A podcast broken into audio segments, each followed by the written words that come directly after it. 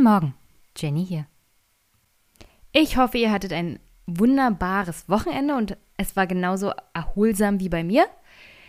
Ich habe mich vor allem über das wunderbare Wetter hier in Brandenburg gefreut. Es war bewölkt, es war kalt, es hat geregnet wie aus Eimern.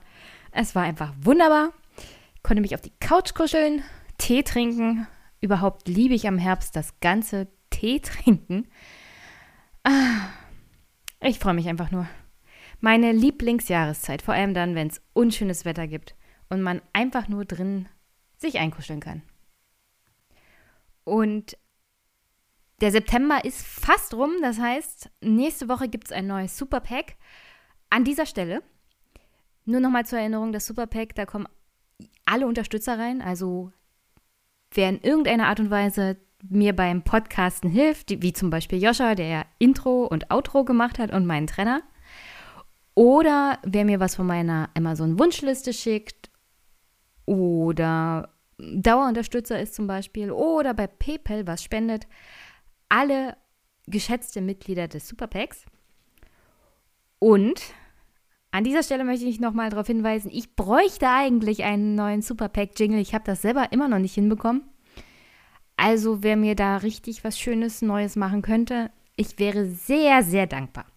Und wie gesagt, Nächste Woche steht das neue Superpack an. Also, wer musikalisch bewandert ist, es muss ja nicht lang sein, ein paar Sekunden reichen zum Intro für das neue Superpack nächste Woche. Ich wäre wirklich sehr, sehr dankbar dafür. Worüber ich auch immer sehr dankbar bin, ist Feedback. Ob inhaltlich oder konstruktiv oder so generell, vor allem in Form von Kommentaren. An dieser Stelle, ihr könnt mir auch Kommentare, also Audiokommentare schicken. Ist mir so und so lieber, dann muss ich sie nicht einlesen, sondern würde sie nur abspielen. Audiokommentare könnt ihr mir schicken per Mail und ich weiß, ich hatte versprochen, WhatsApp geht auch. Irgendwann kriege ich das noch hin. Ich sollte mich die Tage, wenn ich eine kleine Geburtstagspause mache, weil ich zu Hause bei der Familie bin, ich glaube, dann kriege ich das langsam mal hin. Hm? Also wie gesagt, Kommentare gehen auch über Audio. Ich freue mich jedenfalls über fast jedes Feedback. Und wenn ich fast sage, dann komme ich jetzt mal zu den Kommentaren, die ich letzte Woche bekommen habe.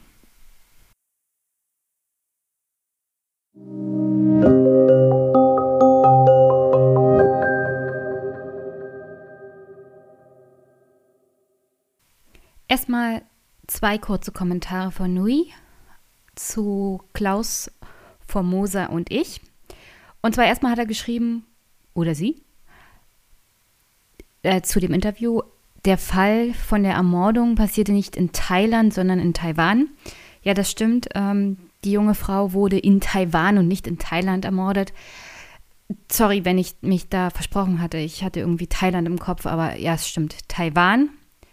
Die Ermordung erfolgte in Taiwan. Dafür sollte dieses Auslieferungsabkommen zustande kommen. Und die Befürchtung ist, ich glaube zu Recht, dass China dann das ausnutzen würde, um Auslieferungen auch aus Hongkong für alle möglichen anderen Gründe zu finden. Aber ja, danke nochmal für den Hinweis. Und Ui hat auch geschrieben, Deutschland wird gefordert, diplomatische Beziehungen mit Taiwan aufzunehmen und er hat eine Petition angehangen, die packe ich einfach mal in die Shownotes, falls jemand Interesse hat, das zu unterschreiben. An sich würde ich es gar nicht so schlecht finden, diplomatische Beziehungen auch mit Taiwan aufzunehmen, von deutscher Seite aus. Ich kann mir vorstellen, dass die Chinesen da etwas dagegen haben, aus mehreren Gründen. Aber es würde, glaube ich, mehr die Unabhängigkeit der deutschen Außenpolitik unterstreichen, wenn man als Land frei entscheidet auch mit Taiwan bessere Beziehungen zu führen und offizielle diplomatische Beziehungen. Auf alle Fälle danke für die beiden Hinweise. Ebenfalls zu der Folge mit Klaus und mir über Taiwan hat Darius Schrägstrich Kejan geschrieben. Erstmal vielen Dank für den Podcast, habe dem Gespräch sehr gerne zugehört. Zu deinem Anfangsmonolog habe ich noch etwas zu sagen. Dein Blick ist sehr negativ auf China und ich verstehe das, weil ich viele der Punkte teile. Allerdings warne ich davor, das alles als unausweichlich zu sehen. Es gibt in China mittlerweile marxistische Gruppen, die sich für Arbeiter einsetzen. Jetzt bin ich kein Fan von Marxisten, aber ich denke auch, dass die Mittelschicht irgendwann weniger arbeiten möchte, um sich individualistisch ausleben zu können. Beides kann, nicht muss, auch in China zu anderen Arbeitsbedingungen führen. Auf der anderen Seite sind die USA auch nicht gerade ein Vorbild. Auch dort können viele Mitarbeiter einfach rausgeschmissen werden und Gewerkschaften wurden organisatorisch bekämpft.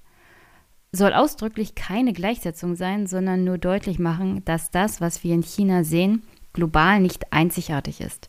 Ich möchte aber noch auf was anderes hinweisen. Aus meiner Sicht hilft es wenig, China aller Kalter Krieg zu dämonisieren.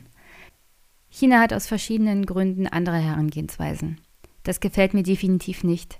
Aber ändern kann Europa das nicht. Wir als Europa, Deutschland, haben Einfluss darauf, wie wir unsere Zukunft gestalten. Mein Vorschlag wäre es, ein attraktives Gegenmodell zu schaffen. China verbindet gerade eine vernetzte Digitalwelt mit Überwachung in unbekanntem Ausmaß. Was wäre, wenn es Europa schaffen würde, auch so etwas aufzubauen, und zwar ohne Überwachung? Das ist nur ein Bereich und ich kann nicht sagen, inwiefern das technisch machbar wäre. Aber solche Überlegungen sind es wert, getätigt zu werden. Da mögen dann positive Ideen herauskommen, die sich dann in politischen Forderungen übersetzen lassen. Tatsächlich sehe ich es in der deutschen Politik niemanden, der entsprechende Überlegungen anstellt. Teilweise tendiert man ja auch zu mehr Überwachung, obwohl wir weniger davon brauchen. Zum Schluss muss ich dir noch zustimmen. Europa muss endlich unabhängig, nicht in Feindschaft werden von den USA oder China und ohne deren Vorgehen übernehmen, zu übernehmen, ne, nehme ich an. Hier sind ja ein paar Buchstaben entfleucht. Äh, kann ich nachvollziehen, passiert mir auch ganz oft. Große idealistische Worte, aber durchaus machbar, wenn der Wille da ist. Mach weiter so, liebe Grüße, Darius. Herzlichen Dank, Darius. Ja, ich weiß, es war. Ah, ich bin sehr kritisch gegenüber China. Und also, ich weiß nicht, ob du die The Daily Folgen zum Thema, was der Westen an China verpennt hat, gehört hast. Ich würde die wirklich sehr, sehr stark empfehlen es mag ja sein, dass es in China Menschen gibt, vielleicht auch eine Mittelschicht, die sich auflösen würde, wenn es irgendwie gehen würde. Aber ich stelle wirklich die Frage, ob die Menschen das wollen, weil der Deal zwischen der Regierung in China und den Menschen in China, denen es mittlerweile ja auch finanziell besser geht, ist ja, also ihr haltet euch aus der Politik raus und wir haben die Macht und das ist halt der Status quo. Und es scheint mir nicht großartig so zu sein, als ob die Menschen in China massiv am Status quo was ändern wollen, auch aus Angst vor dem, was dann kommen könnte. Wieder Armut, wieder Hunger. Ich kann das wirklich nachvollziehen. Und was China da für einen Aufschwung geleistet hat innerhalb wirklich kürzester Jahrzehnte, ist, das können wir uns gar nicht vorstellen, um ehrlich zu sein. Gleichzeitig ist halt der Westen immer daran gegangen, also mit finanzieller, also finanziellem Wohlstand kommt Demokratisierung oder das Internet lässt sich nicht diktatorisch beherrschen und autoritär beherrschen und solch eine massive Überwachung der Bevölkerung, wie zum Beispiel in China jetzt ist, ist gar nicht möglich. Ähm, doch, das ist möglich. Ja, das wäre auch in Europa möglich, um ehrlich zu sein. Also diese ganze Idee von Nudging und die Leute in die richtige Richtung zu bringen, wenn man ihnen nur die richtigen Anreize gibt, ah, das ist ja auch in demokratischen Systemen so, ja? Also der Grundkern von so einer Herangehensweise und der Kontrolle von Menschen ist auch in Demokratien gegeben. Und da kannst du auch ganz schnell in autoritäre Systeme rutschen, ohne dass du es mitbekommst, weil ist ja für eine gute Sache. Du wirst ja in die richtige Richtung und das richtige Verhalten gestupst. Und das fällt uns bei China besonders negativ auf, wegen der massiven Überwachung der Bevölkerung und weil wir der Meinung sind, das ist halt menschenverachtend und verstößt gegen die Menschenrechte. Aber für mich ist das halt immer so, ein, so eine Warnung halt. Auch für uns in Europa weil wir müssen uns nicht dem Gedanken oder der, dem idealen, der idealen Vorstellung hingeben, dass das in Europa nicht möglich wäre. Alles ist möglich und deswegen bin ich da sehr kritisch und negativ, weil ich auch nicht glaube, dass es da massiv zu Gegenwehr innerhalb der chinesischen, also innerhalb des chinesischen Systems kommt. Und ich weiß nicht, inwiefern du von den Marxisten gehört hast oder wie intensiv die agieren. Es scheint mir auch in China so ein Modell zu sein, also wir kontrollieren das mal, wir kontrollieren diese Grüppchen mal. Und das scheint auch gut zu funktionieren. Und wenn sie über die roten Linien treten, dann hört man nicht mehr viel davon, ja? Deswegen, hm, ich werde da wohl ein bisschen negativ und kritisch bleiben. Aber danke auf alle Fälle für den Input. So, Christoph hat einen Kommentar hinterlassen zur Folge Franziska, Stefan und ich. Der Beginn eures spannenden Gesprächs hat mich zu einigen mehr philosophischen Gedanken, in Klammern ohne Lösung, angeregt. Die Linke hat ein Problem mit der Nation. Ich denke, dies liegt daran, dass die Linke nach 1989 Ideal, ihr Ideal ausgetauscht hat – vor 1989 war die Linke in tausend Varianten sozialistisch. Nach 1989 wurde sie kosmopolitisch. Der Kosmopolitismus jedoch war ursprünglich ein radikal-liberales Ideal und damit ein Feind der Nationalstaaten. Diese Feindschaft hat die Linke übernommen. Der Sozialismus dagegen ging problemlos mit der Nation zusammen. Seitdem kann die Linke mit der Nation nicht mehr idealistisch umgehen, sondern nur noch pragmatisch.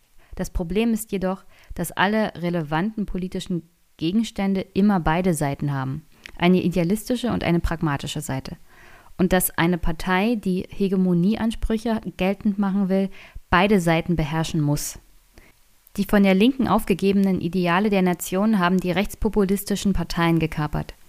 Wenn sie auch noch politischen Pragmatismus lernen, werden sie hegemoniefähig. Also, Christoph, gibt hier eine Warnung aus. Und es ist, glaube ich, die gleiche Warnung, die Albrecht von Lucke hat und die teilweise auch bei Stefan durchkommt. Wenn die Rechtspopulisten, die AfD, unter dem Flügel tatsächlich noch politischen Pragmatismus in Form von Regierungsbeteiligung durchsetzen, was die AfD natürlich nicht in auch nur absehbarer Zeit tun wird, weil selbst wenn sie eine Mehrheit bekommt, keine der Parteien mit ihr in eine Regierung geht und wir sind wirklich fernab von irgend jeglicher Mehrheit, in der die AfD mit absoluter Mehrheit eine Regierung stellen kann. In keinem Land wird das passieren. Auch nicht in Deutschland. Und deswegen ist, sind wir noch in einer Phase, in der dieser politische Pragmatismus bei den Rechtspopulisten momentan keine Gefahr darstellen. Aber ich verstehe, was Christophs Warnung hier ist. Die Warnung ist, ich glaube, auch an dem Beispiel von Polen und Ungarn gut nachvollziehbar. Also das ist genau das Modell, wo Rechtspopulisten dann an die Macht gekommen sind und tatsächlich das gemacht haben, was sie versprochen haben im Wahlkampf. Und dann fällt es natürlich auch mit den entsprechenden Konsequenzen, die diese Parteien in den Ländern gezogen haben, und zwar sozusagen die Opposition und Gegner, also die Gegner, die politischen praktisch auszuschalten und das im Rahmen auch von Verfassungsänderungen.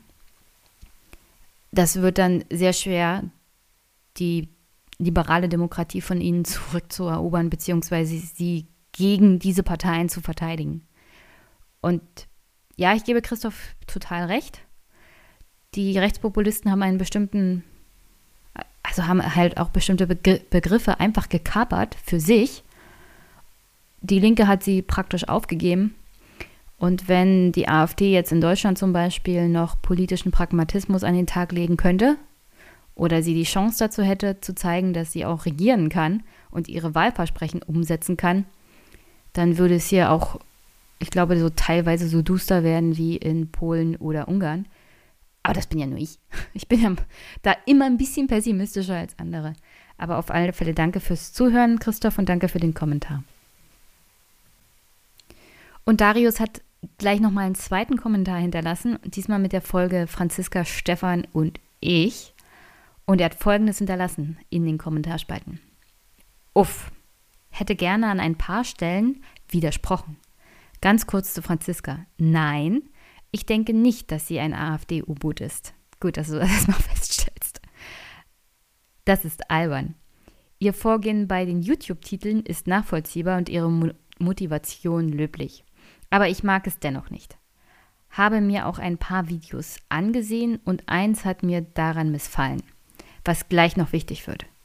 Und zwar erläutert Franziska, warum die AfD in Ostdeutschland besonders erfolgreich ist und lässt dabei Rassismus völlig außen vor.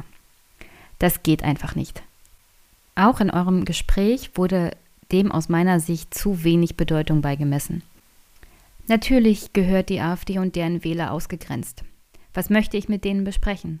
Soll der Kompromiss so aussehen, dass ein bisschen Rassismus okay ist und ob man wissenschaftlichen Fakten glaubt, wird von Tag zu Tag ausgewürfelt? Mit denen gibt es einfach keine Grundlage. Maximal im 1 zu 1 Gespräch hat man eine Chance mit viel Zeit. Lassen wir mal die AfD raus. Die politische Landschaft ist geprägt von Kompromissen.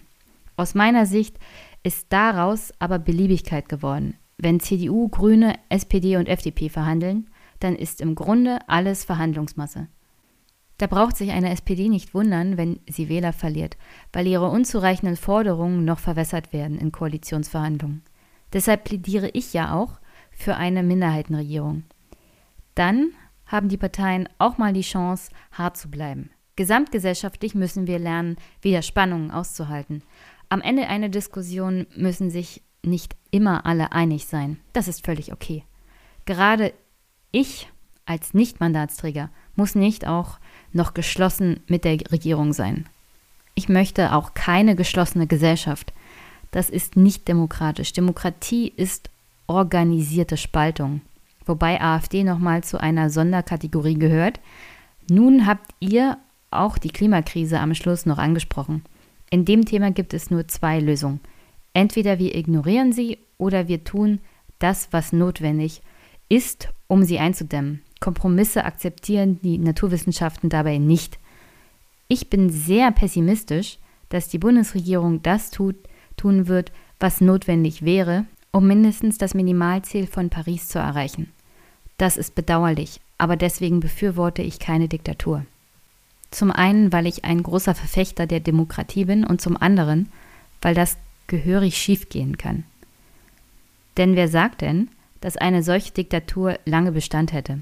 Was wäre, wenn sie nach fünf Jahren gestürzt wird und dann erst recht Umweltschutz keine Rolle mehr spielt, weil da ja die Freiheit eingeschränkt wird? Nein, wenn es funktionieren kann, dann in Deutschland nur demokratisch.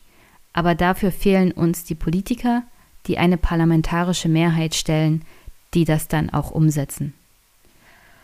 Puh. Äh, äh, danke.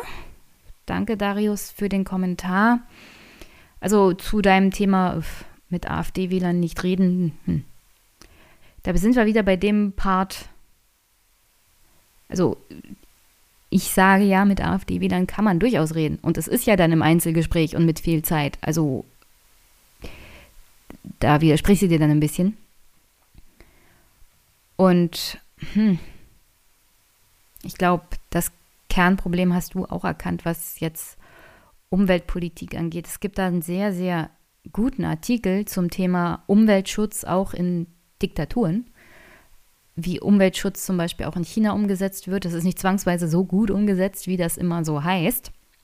Und nur weil sie in den Städten es geschafft haben, keinen Smog mehr zu haben, heißt das nicht, dass sie wirklich viel um Umweltschutz bemüht sind. Es geht halt hauptsächlich auch darum, keine schlechte Luft in den Städten zu haben. Das heißt nicht, dass sie noch allen möglichen Dreck in die jeweiligen Flüsse oder in den Boden pumpen. Also Diktaturen sind nicht zwangsweise besser im Umweltschutz, ja. Und du hast das Hauptproblem gut erkannt. Du kriegst das halt nicht zusammen. Also eine ideale Welt, in der Umweltschutz gegeben ist, aber die nicht demokratisch ist, in der will ja dann auch keiner leben, ja. Das ist. Ich meine, diese, diese FDP kommt immer mit die Grünen die Verbotspartei. Und das ist natürlich ziemlich dämlich, weil das nur gegen den politischen Gegner geht. Aber ich mag diese absolute Also was bei Fridays for Future auch oft drinsteht. Diese absolute Richtigkeit des Ziels. Und dem muss halt alles geopfert werden. Solche Leute gibt es auch. Und die Frage ist, ist das überhaupt noch dein lebenswertes Leben? Ja? Wollen wir überhaupt so leben? Sollen alle Menschen in die Städte ziehen, weil das der urbane Raum ist? Was für Städte sollen das sein? Müssen alle Städte dann so sein wie München und wir kerchern, wir sperren dann alle Leute in riesige Hochhäuser, sozialer Wohnungsbau ein und die Armen müssen da leben, so wie das in Paris teilweise passiert mit den, mit den teilweise ghetto-ähnlichen Zuständen? Also diese Art, diese Art von Denkweise ist halt auch sehr gefährlich und kann zu sozialen Verwerfungen führen, die mir, um ehrlich zu sein, ziemlich viel Angst machen, weil die Verlierer so einer Politik sind immer die Ärmsten und so und so diejenigen, die in dieser Gesellschaft äh, auch rassistisch unterdrückt werden. Also müssen wir uns nichts vormachen. Wenn, wenn Leute sagen, ja, zieht doch in die Stadt und dann machen das Menschen tatsächlich massenhaft, dann haben wir in der Stadt extremste Probleme und da sind ja Stefan und Thilo und ich auch im Aufwachen-Podcast zugekommen und haben darüber geredet, welchen, welche Probleme wir mit Wohnungen in der Stadt überhaupt haben. Also, wenn du Umweltschutz auch so angehen willst mit vernünftiger Zentrierung von Menschen in eher urbanen Räumen und mit wenig Pendeln, sondern dass Menschen wirklich eher konzentriert wohnen, weil das auch besser für die Umwelt ist, dann musst du das wenigstens so angehen, dass nicht alle in Riesenmetropolen mit Millionen von Einwohnern wohnen, sondern so eine Art Mittelzentren auch hast mit ein paar hunderttausend Einwohnern. Das klingt jetzt äh, viel, aber tatsächlich kann man auch mit ein paar hunderttausend Einwohnern in der Stadt gut leben, muss nicht viel pendeln. Und Dresden ist, glaube ich, ein gutes Beispiel dafür. Manchmal verlaufen sich die Städte dann auch ein bisschen. Also was jetzt die Konzentration angeht. Und deswegen wäre das vielleicht keine schlechte Herangehensweise. Das wäre ein Kompromiss, mit dem ich auch ganz gut leben kann. Aber das dauert halt alles, ja. Das Problem ist, ja, wir haben nicht so viel Zeit dafür, wegen den Klimazielen von Paris. Gleichzeitig ist das, also selbst wenn es keine Demokratie wäre, dieser Eingriff in das allgemeine menschliche Leben wäre so massiv, dass du da definitiv mit Gegenwehr zu rechnen hättest. Deswegen braucht das Zeit. Und in, in der Demokratie und in, in Politik sind manchmal Sachen nicht mehr möglich. Und auch wenn wir jetzt mit dem Klimapaket unzufrieden sind, auch in mehreren Gründen, das ist halt das, was momentan möglich ist. Mit den Menschen, die wir im Parlament zu sitzen haben und die wir an der Regierung haben. Aber da gibt es ja eine all, ganz, all, ganz, ganz einfache Lösung für einfach jemand anders wählen, ja. Das ist in der Demokratie halt dann auch möglich. Und der Vorteil, du kannst jederzeit jemand anders wählen und jemand Neues dahin schicken, der vielleicht auch anders entscheidet, sich anders einsetzt und vielleicht ein bisschen motivierter ist als die SPD und Olaf, Olaf Schäuble oder die CSU. Denn wenn, wenn wir in den Aufwachen-Podcast reinhören und wenn wir die Zwischentöne von Angela Merkel hören, da ist schon mehr möglich mit dem richtigen Personal. Also wie gesagt, 2021 nehme ich ganz stark an, ist die nächste Bundestagswahl. Vielleicht auch früher, kommt ganz drauf an, wen die SPD jetzt zu den neuen Vorsitzenden macht, welches Duo da gewinnt. Es ist durchaus möglich, dass wir nächstes Jahr schon wieder neue Wahlen haben. Und so wie sich das zeigt, Schwarz-Grün ist im Bereich des Möglichen. Und dann würde ich mir aber die Wahlprogramme auch mal ganz genau angucken und mir auch anhören, was die Kandidaten sozusagen haben. Und dann geht es nicht nur alleine um das Spitzenpersonal. Die stehen vor den Kameras. Wichtig ist auch, was die Hinterbänkler so machen.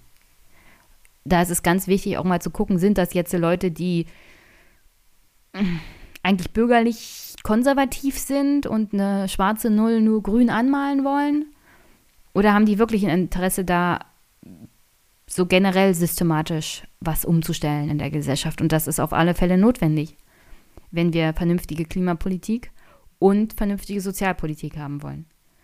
Aber auf alle Fälle danke für den Input, Darius. Ich freue mich immer über Kommentare, vor allem von dir. Und diese andere Sichtweise, es ist ja völlig in Ordnung. Du musst ja nicht die Videos von Franziska gut finden. Es geht ja hauptsächlich darum, dass sie vielleicht zum Nachdenken anregen und wenn du sie dann, obwohl du sie angeguckt hast, ablehnst, ist das auch in Ordnung. Mein Problem hauptsächlich mit, dem, mit der ganzen Thematik war, dass Leute offenkundig die Videos nicht geguckt haben und sich darüber ausgelassen haben. Und das ist dann doch ein bisschen komisch.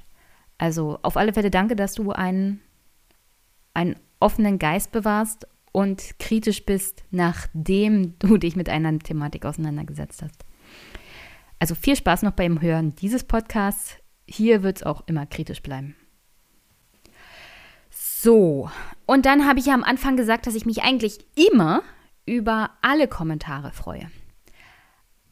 Aber ich hatte jetzt tatsächlich mal einen, der war absolut unter aller Sau. Ich habe ihn nicht freigegeben und ich habe ihn insoweit nicht veröffentlicht, aber ich würde ihn jetzt doch gerne mal vorlesen, weil ich will das einfach mal so verarbeitet haben. Und zwar NWO Lancer zu Franziska, Stefan und ich. Im Vorweg finde ich schon mal ganz geil, ja, so einen offenkundigen falschen Namen oder Decknamen oder Anonym oder Pseudonym, den du hier benutzt hast. Sehr mutig, finde ich sehr, sehr mutig von dir. Der hat geschrieben, oder sie, wer weiß, der Sozialdarwinist Stefan Schulz, der ehemalige Fickschlitten des Combat 18 Franziska Schreiber und die kleine dumme Ostjenny fragen sich, warum die Nazis AfD wählen und nicht die Linke oder CDU und oder FDP oder was auch immer. Mir ist eigentlich scheißegal, was der deutsche Untermensch wählt. Wir scheißen auf euch, dann hier irgend so ein YouTube-Kanal. Unterdrücken Sie nicht meine Meinung, Sie Faschistin. Als PS dann noch angehangen. Ich habe deine Scheißmeinung unterdrückt, weil es keine ist, sondern du nur in der Gegend rum beleidigt hast. Ja. Und ich werde das auch in Zukunft so machen. Du bist nicht der Erste, den ich unterdrückt habe und ich nehme ganz stark an, du bist nicht der Letzte. Aber um ehrlich zu sein, im Vergleich wirklich zu allen Kommentaren ist diese Art von Beleidigung in der absoluten Minderheit. Und an deiner Stelle äh, sollte ich jemals rauskriegen, wer du bist, werde ich dich anzeigen wegen Beleidigung, du blödes Arschloch. Äh, und ich weiß, dass das eine Beleidigung war und eigentlich auch dem, was ich sagen wollte, zuwiderläuft, aber ist mir jetzt ein bisschen egal, weil wirklich keiner ist gezwungen, diesen Podcast zu hören. Und ihr könnt jederzeit ausschalten. Aber ich, also ich wirklich setze mich mit vielem auseinander und nehme Kritik auch mir viel zu Herzen. Aber das hier ist keine Kritik, Leute. Das ist nur dumpfe, stumme Beleidigung mit absolut keinem Hirn. Also kein Danke dafür, ja? Und fühl dich aufgefordert, den Podcast zu deabonnieren und dich nie wieder bei mir zu melden. Herzlichen Dank.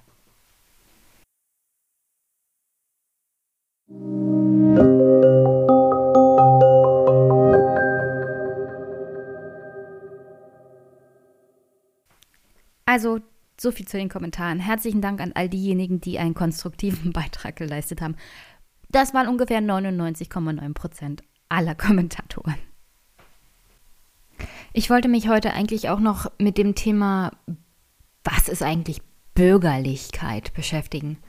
Also der Begriff bürgerliche, der Bürger und was politisch bürgerlich ist, weil das ja mit zunehmender Zeit jetzt auch im Bereich der AfD als Begriff von Parteien verwendet wird, um zu sagen, wir sind die große vereinigende Kraft in dieser Gesellschaft. Die Mehrheit der Menschen steht hinter uns und mit Mehrheit der Menschen meint man immer Leute, die in der Mitte der Gesellschaft stehen und die bürgerlich sind. Irgendwie haben wir Deutschen da ein seltsames Verhältnis zu dem Begriff bürgerliche. Und der ist ein bisschen anders, als den zum Beispiel die Franzosen verstehen, als Bourgeoisie zum Beispiel. Und ich habe mir auch schon die Artikel, die sowohl Gauland als auch Altmaier zu dem Ganzen geschrieben haben, zur Brust genommen, bin jetzt aber am Wochenende nicht dazu gekommen, die wirklich so aufzuarbeiten, wie ich das gerne hätte. Deswegen werde ich mal versuchen, in einer der nächsten Folgen das Thema Bürgerlichkeit in Deutschland und was das eigentlich im politischen Leben wirklich bedeutet. Und ich finde, es bedeutet reichlich wenig. Es ist nur so ein Begriff, mit dem Parteien gerne um sich schmeißen, in der Hoffnung, dass sie die neue große Volkspartei sind, weil wirklich jede Partei sagt von sich, sie ist bürgerlich. Außer vielleicht die Linke und das auch aus gutem Grund, weil eine linke Partei möchte nicht zwangsweise eine bürgerliche Partei sein. Ob das aber richtig oder falsch ist, naja, auch da würde ich dann gerne im sprechenden Denken nochmal in einem Monolog mich mit beschäftigen. Warum bin ich auf dieses Thema gekommen? Naja, ich hatte mich mit Ines Schweder vom Halb Zehn Podcast, den macht sie zusammen mit dem Steve, unterhalten zum Thema CDU und Rechtsruck der CDU und die Entwicklung der CDU unterhalten. Und dieses Gespräch werdet ihr hier am Ende des Podcasts hören. Das ging fast eineinhalb Stunden. Und da ist dieses Thema auch, was ist überhaupt Bürgerlichkeit, ja, aufgekommen. Und sie hatte mir diese Texte empfohlen. Und deswegen, aber schon, schon vorher, dieser Begriff ist auch während des Wahlkampfabends in Brandenburg und Sachsen ja von der AfD extensiv benutzt worden. Und sogar eine Reporterin hatte ja dann gesagt, also eine bürgerliche Koalition aus CDU und AfD, wo dann gleich der CDUler widersprochen hat, aus gutem Grund. Also die AfD versucht das halt über den Begriff der Bürgerlichkeit sich ein, eine entsprechend schöne Maske zu geben. Und ich würde immer fragen, ist das überhaupt so wichtig? Muss eine Partei bürgerlich sein, ja? Oder kann sie nicht einfach sagen, wir sind, wir sind halt die Linken oder wir sind die Grünen und wir müssen nicht bürgerlich sein?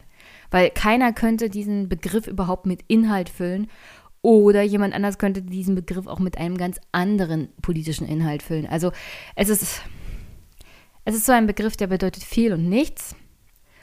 Und deswegen, wenn ich es schaffe, vielleicht noch unter der Woche für die nächste Folge, weil dieser Begriff lässt mich auch einfach nicht los. Warum müssen Parteien unbedingt bürgerlich sein? In der Rentnerrepublik hat es vielleicht damit zu tun, dass Konservative immer gesagt haben, wir sind die Bürgerlichen und Bürgerliche bedeutet Status quo und Ruhe und Frieden und Ordnung und Sicherheit und einfach still ruht der See. Vielleicht hat es viel damit zu tun. Aber wie gesagt, ich ich weiß noch nicht richtig. Ich möchte mich halt mit diesem Begriff noch ein bisschen beschäftigen. Und wenn ich wirklich Zeit habe diese Woche, werdet ihr dazu noch einen Monolog in der nächsten Folge hören. Aber hier zum Abschluss erstmal wünsche ich euch einen wundervollen Start in die Woche. Zum Glück ist die Woche sehr kurz, weil es ist ja 3. Oktober, Feiertag. Und wenn man sich Freitag frei nimmt, hat man ein sehr langes Wochenende. Ich hoffe, ihr nutzt den Brückentag. Was Besseres gibt es eigentlich nicht. Verlängertes Wochenende. Wie gesagt, ich besuche am Wochenende meine Familie. Und ja, ich mache mir einfach eine schöne Zeit zu Hause. Ich habe aber schon mal zur Ankündigung im Vorfeld schon ein Gespräch geführt mit einem Österreicher, der hat ein Buch geschrieben, Alles gut, von Andreas Sator. Und wir haben uns über seine journalistische Tätigkeit und Österreich und seinen Podcast, Journalismus, Rassismus, dem Zustand der Welt und schwierige Fragen und optimistische Antworten unterhalten. Und damit könnt ihr euch dann gut unterhalten am 7. Oktober. Vielleicht wird die Folge dann am 7. Oktober auch ein bisschen kürzer. Ich weiß noch nicht ganz genau. Wie gesagt, ich bereite das alles vor, bevor ich nach Hause fahre ins verlängerte Wochenende. Ich muss mal sehen, was ich unter der Woche schaffe. Aber wie gesagt, hier erstmal Ines, die CDU und ich. Habt viel Spaß beim Hören. Ich hatte viel Spaß mit Ines zu reden, auf alle Fälle.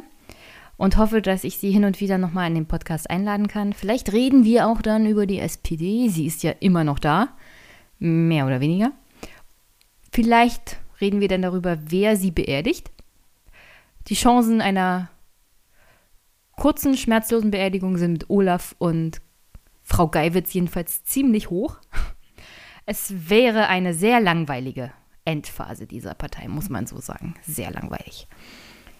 Ja, und dementsprechend hier dann erstmal was zur CDU. Die ist ja noch nicht ganz tot. Äh, die birgt noch jede Menge Unterhaltungspotenzial, sagen wir es so.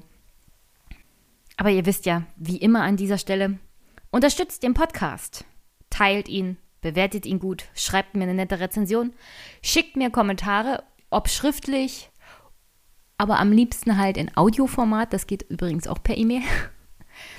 Und wenn es nicht eine halbe Stunde ist, wie gesagt, da könnt ihr so und so selbst podcasten.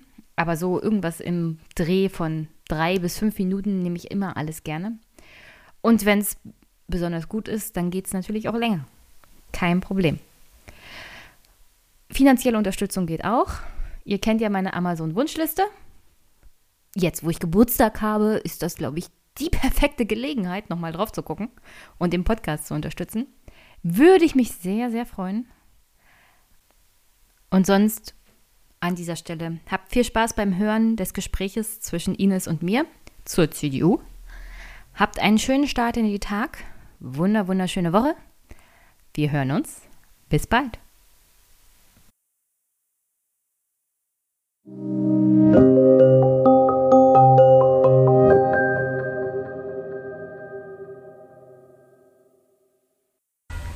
Hallo Ines. Hi. Willst du dich mal kurz vorstellen und sagen, wer du bist? Meine Hörer kennen dich vielleicht nicht so sehr. Ja, ähm, also ich bin Journalistin und habe jetzt bis vor kurzem äh, war ich die Chefin vom Dienst beim ADA Magazin und wir arbeiten jetzt an was Neuem. Und äh, vielleicht kennt ihr mich und Steve schon über den äh, Podcast Halb Zehn, wo du ja auch schon zu Besuch warst, Jenny. Und wir haben zusammen die Wahlanalyse gemacht der letzten Wahlen in Brandenburg und Sachsen. Ja, das mache ich hauptsächlich. Also wir haben sozusagen Live-Berichterstattung für den Wahlamt gemacht. Ich fand es ich fand's sehr schön, dass ihr mich eingeladen hattet. Aber ich, ich kenne ja Steve, also ich bin ja über Steve gestolpert, als ich meinen Podcast auch angefangen habe. Mhm. Und war dann ganz begeistert, dass er auch seinen eigenen macht mit dir zusammen. Mhm. Und den höre ich auch regelmäßig. Also sehr gut. Ist uns so total zu empfehlen. halb zehn am Morgen. Auf jeden Fall. Genau, wir, wir machen es leider nicht immer um halb zehn äh, wirklich. Ja, ich weiß, ich weiß. Das würden wir gerne, also das wäre das wär mal äh, die Idee eigentlich, jeden Tag um halb zehn was zu machen. Das ist das Ziel, damit wir unserem Namen auch dann endlich mal gerecht werden. Ja, aber jeden Tag halb zehn und dann bis zu 44, also ihr macht ja so eine halbe Stunde plus mindestens. Und das jeden Tag, oh, oh. Das wäre ja, schon viel. Das genau. wäre schon viel. Deswegen, wir haben eben auch noch andere Jobs leider nebenher. Das Aha. ist das Problem. Aber ja gut, irgendwoher muss halt die Lohnarbeit kommen, das ist der Spaß. Ja, wenn man bloß vom Podcasten leben könnte. Ja. Ich werde meinen, äh, meinen Alltagsjob auch schon längst aufgegeben. Ja. Wir, wir verraten es aber meinem Chef mal nicht. Äh, mein Chef hört wahrscheinlich zu, deswegen kann ich das jetzt nicht sagen. okay. Uh, ich, du, wir waren wie gesagt bei diesem, bei dieser Live-Berichterstattung zum Wahlabend und du hast dich so geärgert, dass du nichts hm. zum Thema CDU sagen konntest. Und dann dachte ich mir, ich komm, komm doch zu dreimal mir. dreimal angebracht. Ja, du hast es dreimal, wolltest anfangen. Ja, ich komme hier nicht weiter mit der CDU, Mann. Ja. Und dann dachte ich mir, komm doch zu mir, erzähl mir alles hm. zur CDU. Ich höre als Ex-CDUlerin so, so gerne zu, wenn jemand die CDU nochmal richtig schön aufspaltet. Ach, du warst auch mal in der CDU? Ja, ja. Ich war ah. sechs Jahre lang CDU-Mitglied. Okay, wow. Bei der, bei der Jungen Union, Brandenburg stellvertretende Vorsitzende und alles drum und dran. Okay. Ah. Na dann. Keine Angst, das ist hier kein Feindgebiet. Nö, das glaube ich nicht. Aber ich bin trotzdem überrascht. Ja, ich weiß, das sagen mir viele. Ja. Was wolltest du denn an dem Abend loswerden? Was ist denn mit der CDU los? Ich meine, die hatten doch, die hatten doch diesen wunderbaren Parteitag im Dezember letzten Jahres.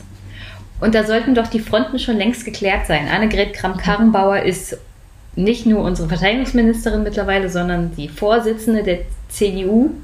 Mhm. Ein, wie würde man sie beschreiben?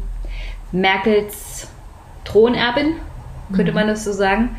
Und sie war doch eigentlich die, die Person, die Merkel nachfolgen sollte, den Mittekurs beibehalten sollte und aber gleichzeitig die Konservativen wieder, also alles so ein bisschen rechts der Partei wieder einfangen und alle ein bisschen ein. Das scheint mir momentan nicht so richtig der Fall zu sein. Was ist denn passiert?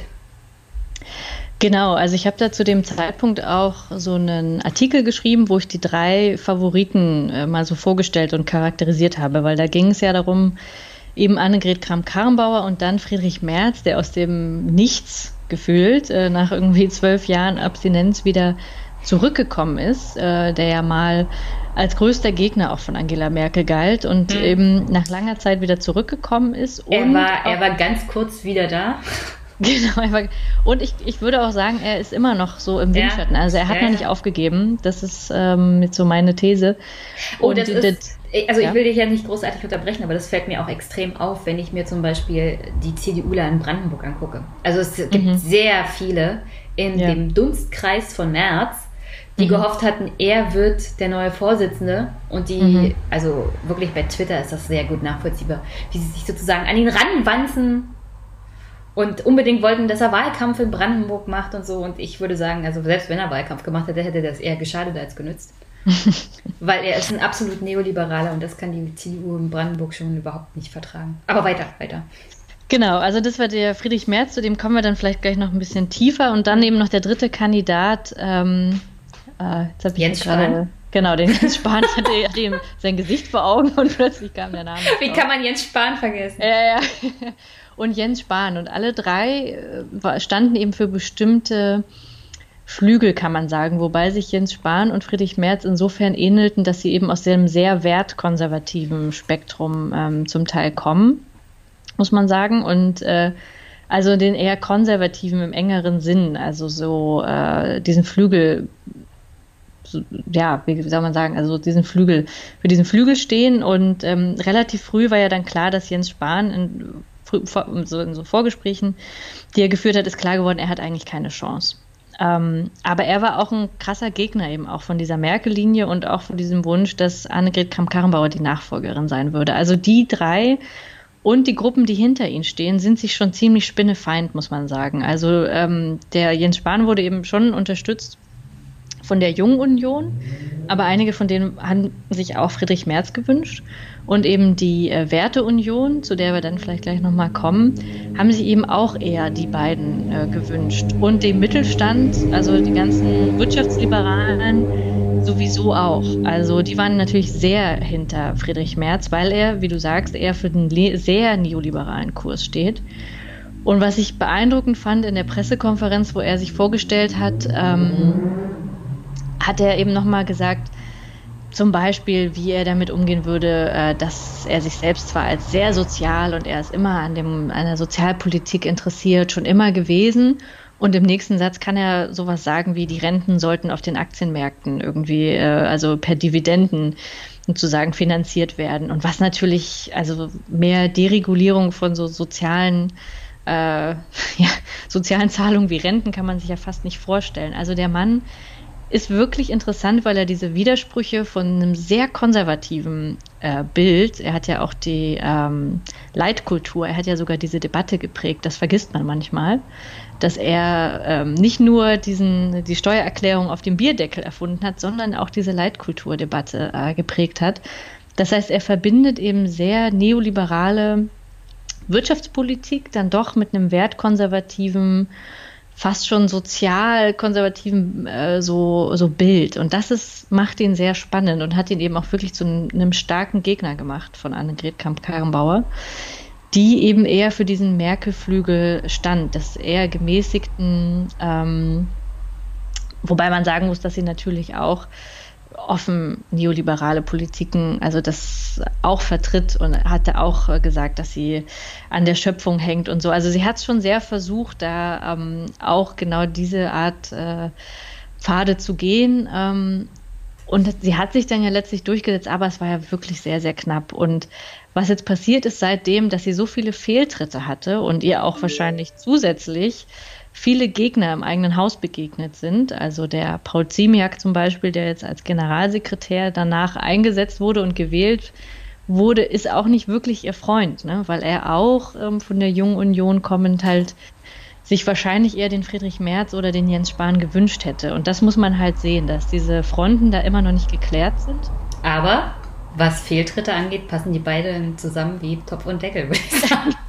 Fehltritte machen sie alle, das stimmt, aber natürlich auf ihr liegt äh, noch mal mehr die Aufmerksamkeit, ja. ne? weil sie muss halt in diese wahnsinnig großen Fußstapfen von Angela Merkel treten, die es wie keine andere geschafft hat, Gegner ähm, auf eine Art und Weise auszuspielen, eben zum Beispiel den Friedrich Merz, aber auch andere vor ihm, ähm, dass sie da alleine ihre Macht weiter beanspruchen konnte. Und wir mhm. sehen, dass das Annegret Kamm-Karrenbauer nicht so richtig gelingt. Ähm, und jetzt in der Frage zur Abgrenzung äh, zur AfD noch mal viel weniger gelingt. Ne? Also dass in einer solcher Kernfragen jetzt dieser Zeit sie ähm, nicht glücklich gehandelt hat, kann man sagen. Ja, jetzt muss man aber auch sagen, ich glaube, jetzt, letzte Woche kam, kam das mit, dem, mit der Monitorsendung, wo nochmal richtig untersucht wurde, auf in wie vielen Bereichen mittlerweile schon auf kommunaler Ebene die CDU mit der AfD auch zusammenarbeitet. Mhm. Und äh, ich habe da manchmal so ein bisschen gespaltene Meinung zu, weil auf der einen Seite weiß ich, ist es auch ein bisschen schwierig, auf kommunaler Ebene jemanden zu verbieten. Zum Beispiel gibt es ja den Fall da, wo äh, ein Ehemann oder eine Ehefrau CDU und AfD-Mitglieder sind. Mhm. Und ich stelle mir das ein bisschen schwierig vor, auf kommunaler Ebene diesen Leuten zu verbieten, miteinander zusammenzuarbeiten oder am Ess Ess Essenstisch mhm. über die kommunalpolitischen Entscheidungen zu reden. Also du könntest vielleicht den Ehemann aus der Partei werfen, aber mit welcher Begründung? Dass er mit mhm. seiner Frau über Politik redet am, am Abendbrottisch. Und aber man, man sieht schon anhand dieser auch Berichterstattung, dass die Zahl der Fälle, in denen die CDU mit der AfD zusammenarbeitet, zunimmt. Und mhm. gleichzeitig ist unglaublich auffällig, wie laut das Schweigen von Annegret Kramp-Karrenbauer und dem Konrad-Adenauer-Haus dazu sind. Mhm, das stimmt.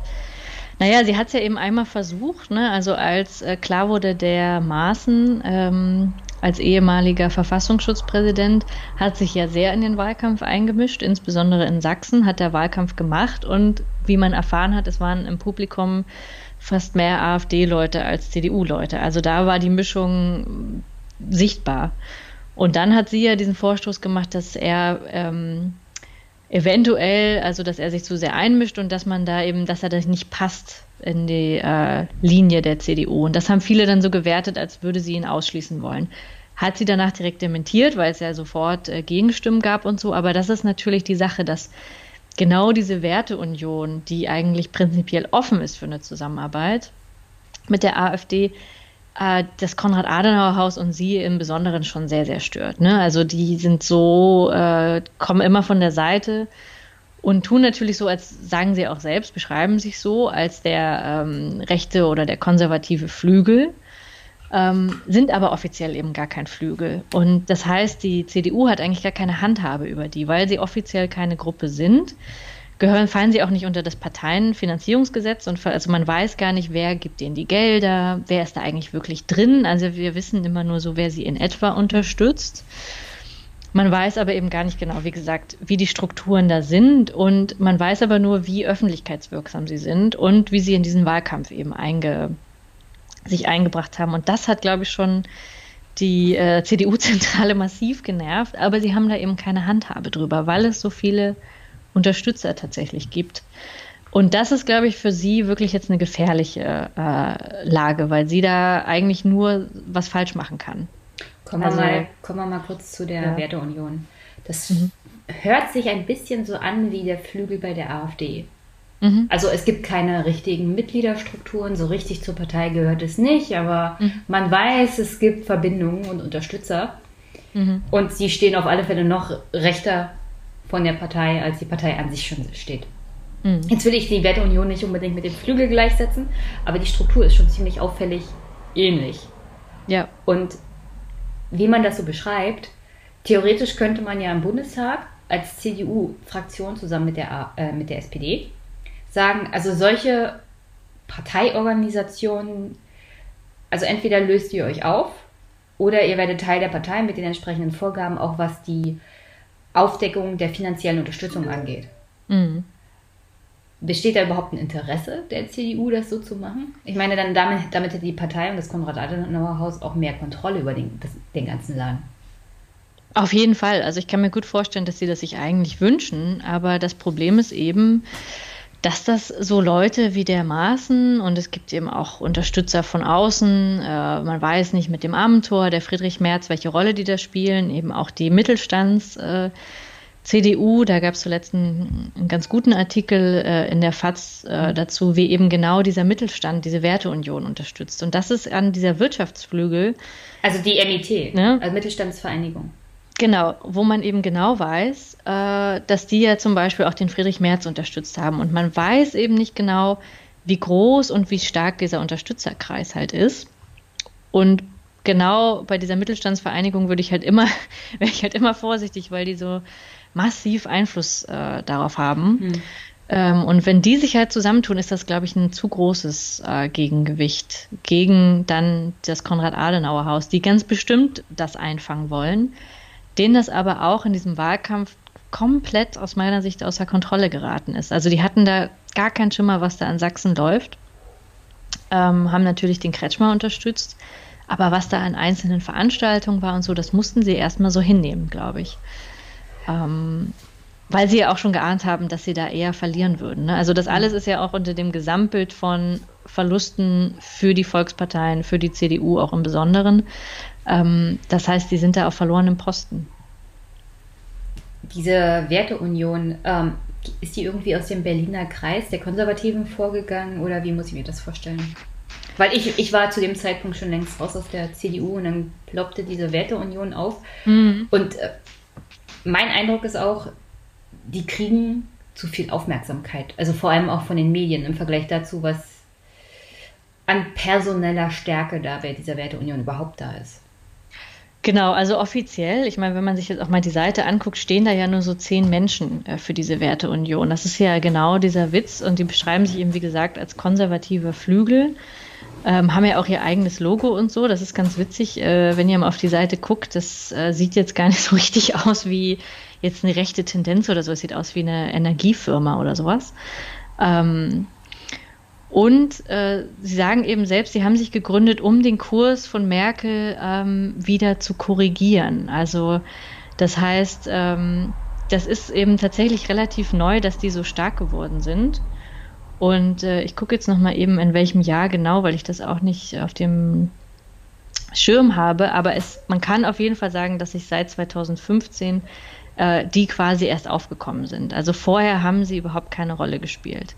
Und äh, mittlerweile gibt es eben so prominente Unterstützer halt wie den Jens Spahn, der da zwar nicht offiziell dann dabei ist, aber sich dann dafür ausspricht. Ne? Und wie der Maaßen eben auch und so weiter. Ähm, jetzt gucke ich nochmal eben. Ja, ich finde jetzt den, Datum, das Datum nicht direkt. Ähm, das müssten wir vielleicht nachreichen. mm. ähm, als das ist, alles, das ist alles sozusagen live aufgenommen im Podcast. Ja, genau. Naja. Also die Werteunion wurde am 25. März 2017 von Mitgliedern der CDU und CSU in Schwetzingen gegründet. Es ist tatsächlich 2017. Ich dachte, das wäre hier nur so ein Treffen, aber es ist äh, im Ernst. Nee, das ist, das ist tatsächlich äh, das, offizielle, das offizielle Gründungsdatum. Mhm. Der Vorsitzende aktuell ist Alexander Mitsch. Mhm. Ich weiß gar nicht, wer das ist. Der wird ja permanent auch interviewt. Genau, und man kennt eben, also wenn man sich dann dieses Foto anguckt von Unterstützern, die kennt man alle eigentlich nicht, sondern man kennt eben nur die Leute, die von den Grußworten, ja, der Jens Spahn, der Philipp Amthor und so.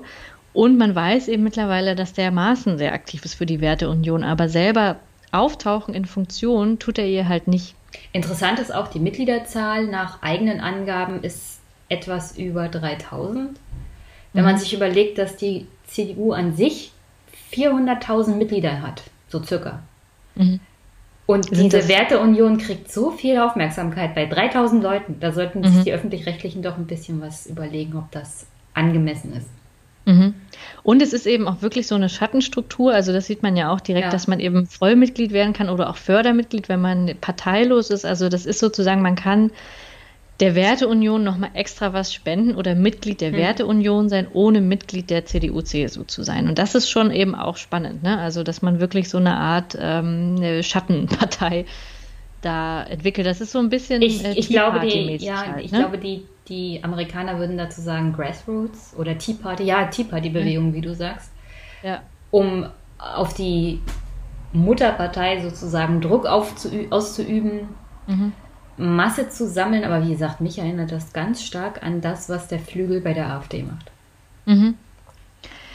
Wobei, äh, das muss vielleicht tatsächlich nochmal, äh, müsste man, also ich vergleiche die eben wirklich eher mit der, dieser Tea Party-Sache, weil das so der Vorreiter war, dann ja, um überhaupt Trump möglich zu machen.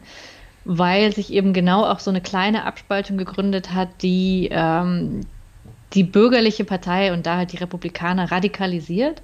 Die Tea Party spielt mittlerweile keine wirkliche ähm, Rolle mehr, aber sie hat eben Trump möglich gemacht. Und sowas ähnliches könnte ich mir eben vorstellen, für deutsche Verhältnisse, dass diese Werteunion, ob jetzt ganz bewusst oder unbewusst, ich glaube nicht, dass alle unbedingt tatsächlich mit der AfD zusammenarbeiten wollen, aber mindestens unbewusst ähm, bereiten sie sowas natürlich damit vor. Ne? Also weil sie einfach diesen bürgerlichen Diskurs so radikalisieren und denken damit eigentlich, sie könnten vielleicht äh, Leute, die sonst AfD gewählt haben, äh, quasi dazu bringen, jetzt doch wieder CDU zu wählen. Was sie aber im Gesamtdiskurs machen, ist ja wirklich den Diskurs nach rechts zu verschieben. Mhm. Ähm, und also inhaltlich, wofür stehen die überhaupt? Genau, Sie sagen ja selber, ähm, die, die Politikwende für Deutschland, also wie gesagt, seit 2015 sind das die, die gesammelt quasi mindestens den Migrationskurs von Angela Merkel kritisieren, wobei das ja auch wieder so eine Sache ist, die Migration es hat sich ja eigentlich einiges schon verschärft und Angela Merkel ist ja auch gar nicht so äh, migrationspositiv, aber die halt immer noch sagen, allein zuzulassen, dass die Grenzen nicht geschlossen werden, war schon einer der Grundfehler. Und daran hängen jetzt eben so ein paar mehr Sachen. Also es geht jetzt nicht mehr nur darum, äh, die Flüchtlingspolitik zu kritisieren, das ist auf jeden Fall der Kern. Aber es geht auch darum, wie konnte Angela Merkel das öffnen, die Entscheidung zur Homo-Ehe zum Beispiel. Also alle diese wertkonservativen äh, Politiken, wo die Werteunion sagen würde, da hat Angela Merkel, da war sie zu liberal, da war sie fast schon zu links. Das ist ja diese typische Kritik, die Sozialdemokratisierung der CDU und so weiter durch Angela Merkel.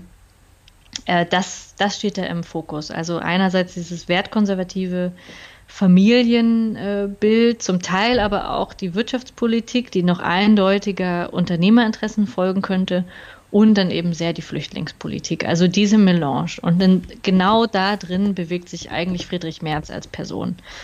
Ähm, insofern, und aber auch Jens Spahn. Insofern ist das gar nicht untypisch eben, dass die beiden dann auch denen so nahe stehen. Ähm, und die junge Union, die ja sowieso immer sehr typisch äh, eher rechter sogar ist als die Mutterpartei, ähm, bewegt sich eben auch dann eher in dieser Nähe.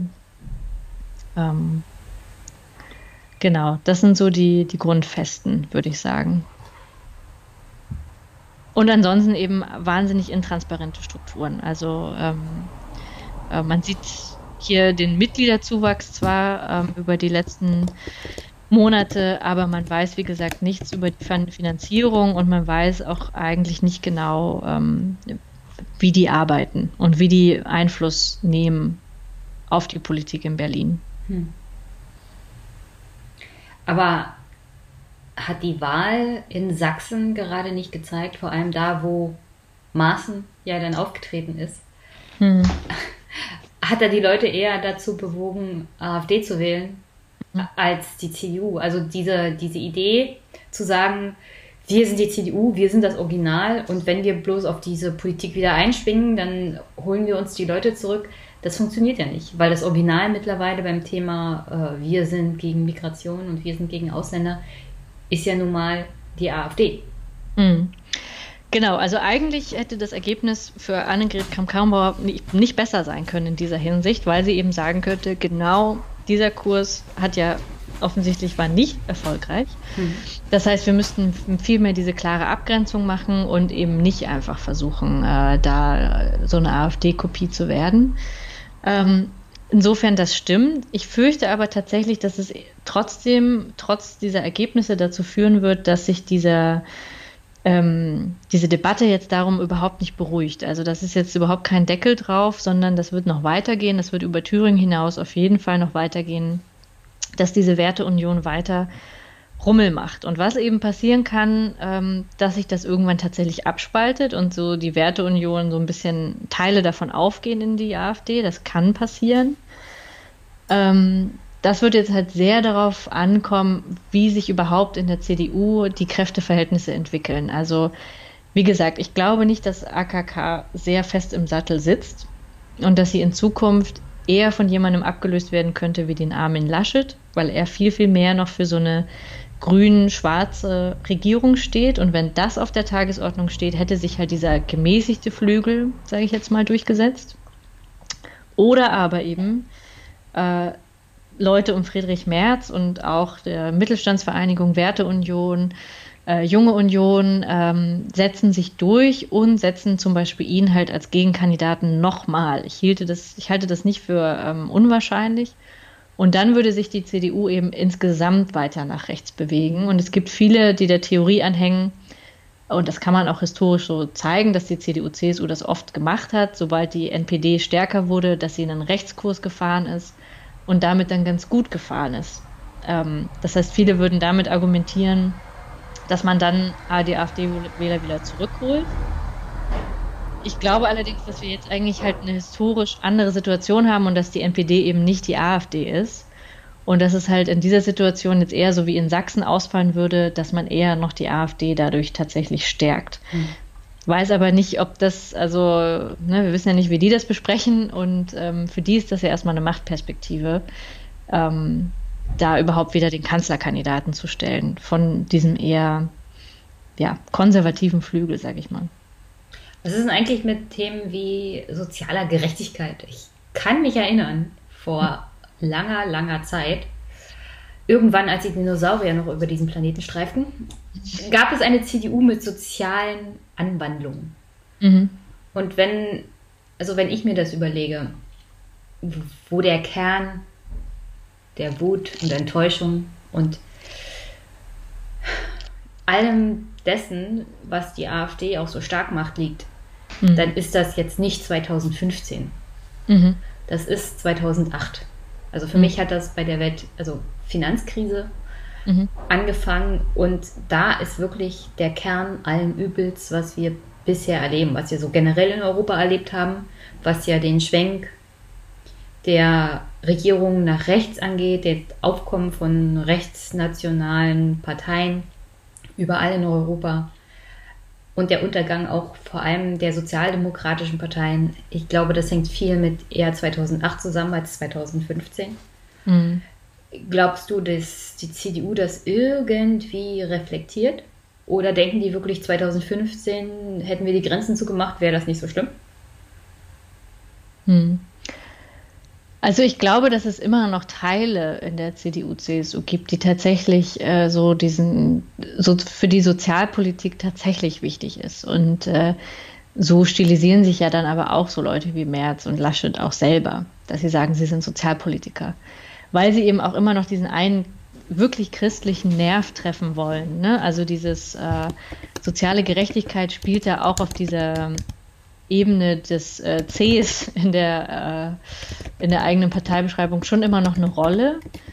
Ähm, wobei das eben wirklich vor allem Lippenbekenntnisse sind, weil die CDU seit ja, also wirklich Jahrzehnten ja überhaupt nicht mehr dafür steht, da äh, irgendwelche Kompromisse zu machen, die jetzt für die Menschen bessere Sozialpolitik bedeutet hätten, sondern eigentlich schon immer steht für ähm, Politik im Sinne von, okay, kleinen und mittelständischen Unternehmen, wenn es gut läuft, aber eigentlich von Unternehmerinteressen im weitesten Sinne bedeutet und ähm, für neoliberale Politik ja eben auch Und vor allem, also das äh, darf man, glaube ich, wenn man über Konservative nachdenkt, ähm, nicht vergessen, dass sie eigentlich immer diesen Status quo im Sinne von, äh, das sind die unten und das sind die oben behalten wollen. Also man darf bei allem, wie sie sich selbst geben, als äh, christlich und sozial und so weiter, so für die Menschen, es geht immer darum, eigentlich sehr so wie in so einer Ständegesellschaft gedacht,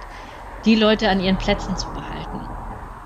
Ähm, also die hatten nie, wie die SPD, jetzt so den Riesensprung, wir wollen jetzt unbedingt, dass alle aufsteigen oder so. Sowas ist für die, sowas ist für Konservative ja sowieso so ein Grundproblem, dass es so groß Bewegung gibt in der Gesellschaft. Ne?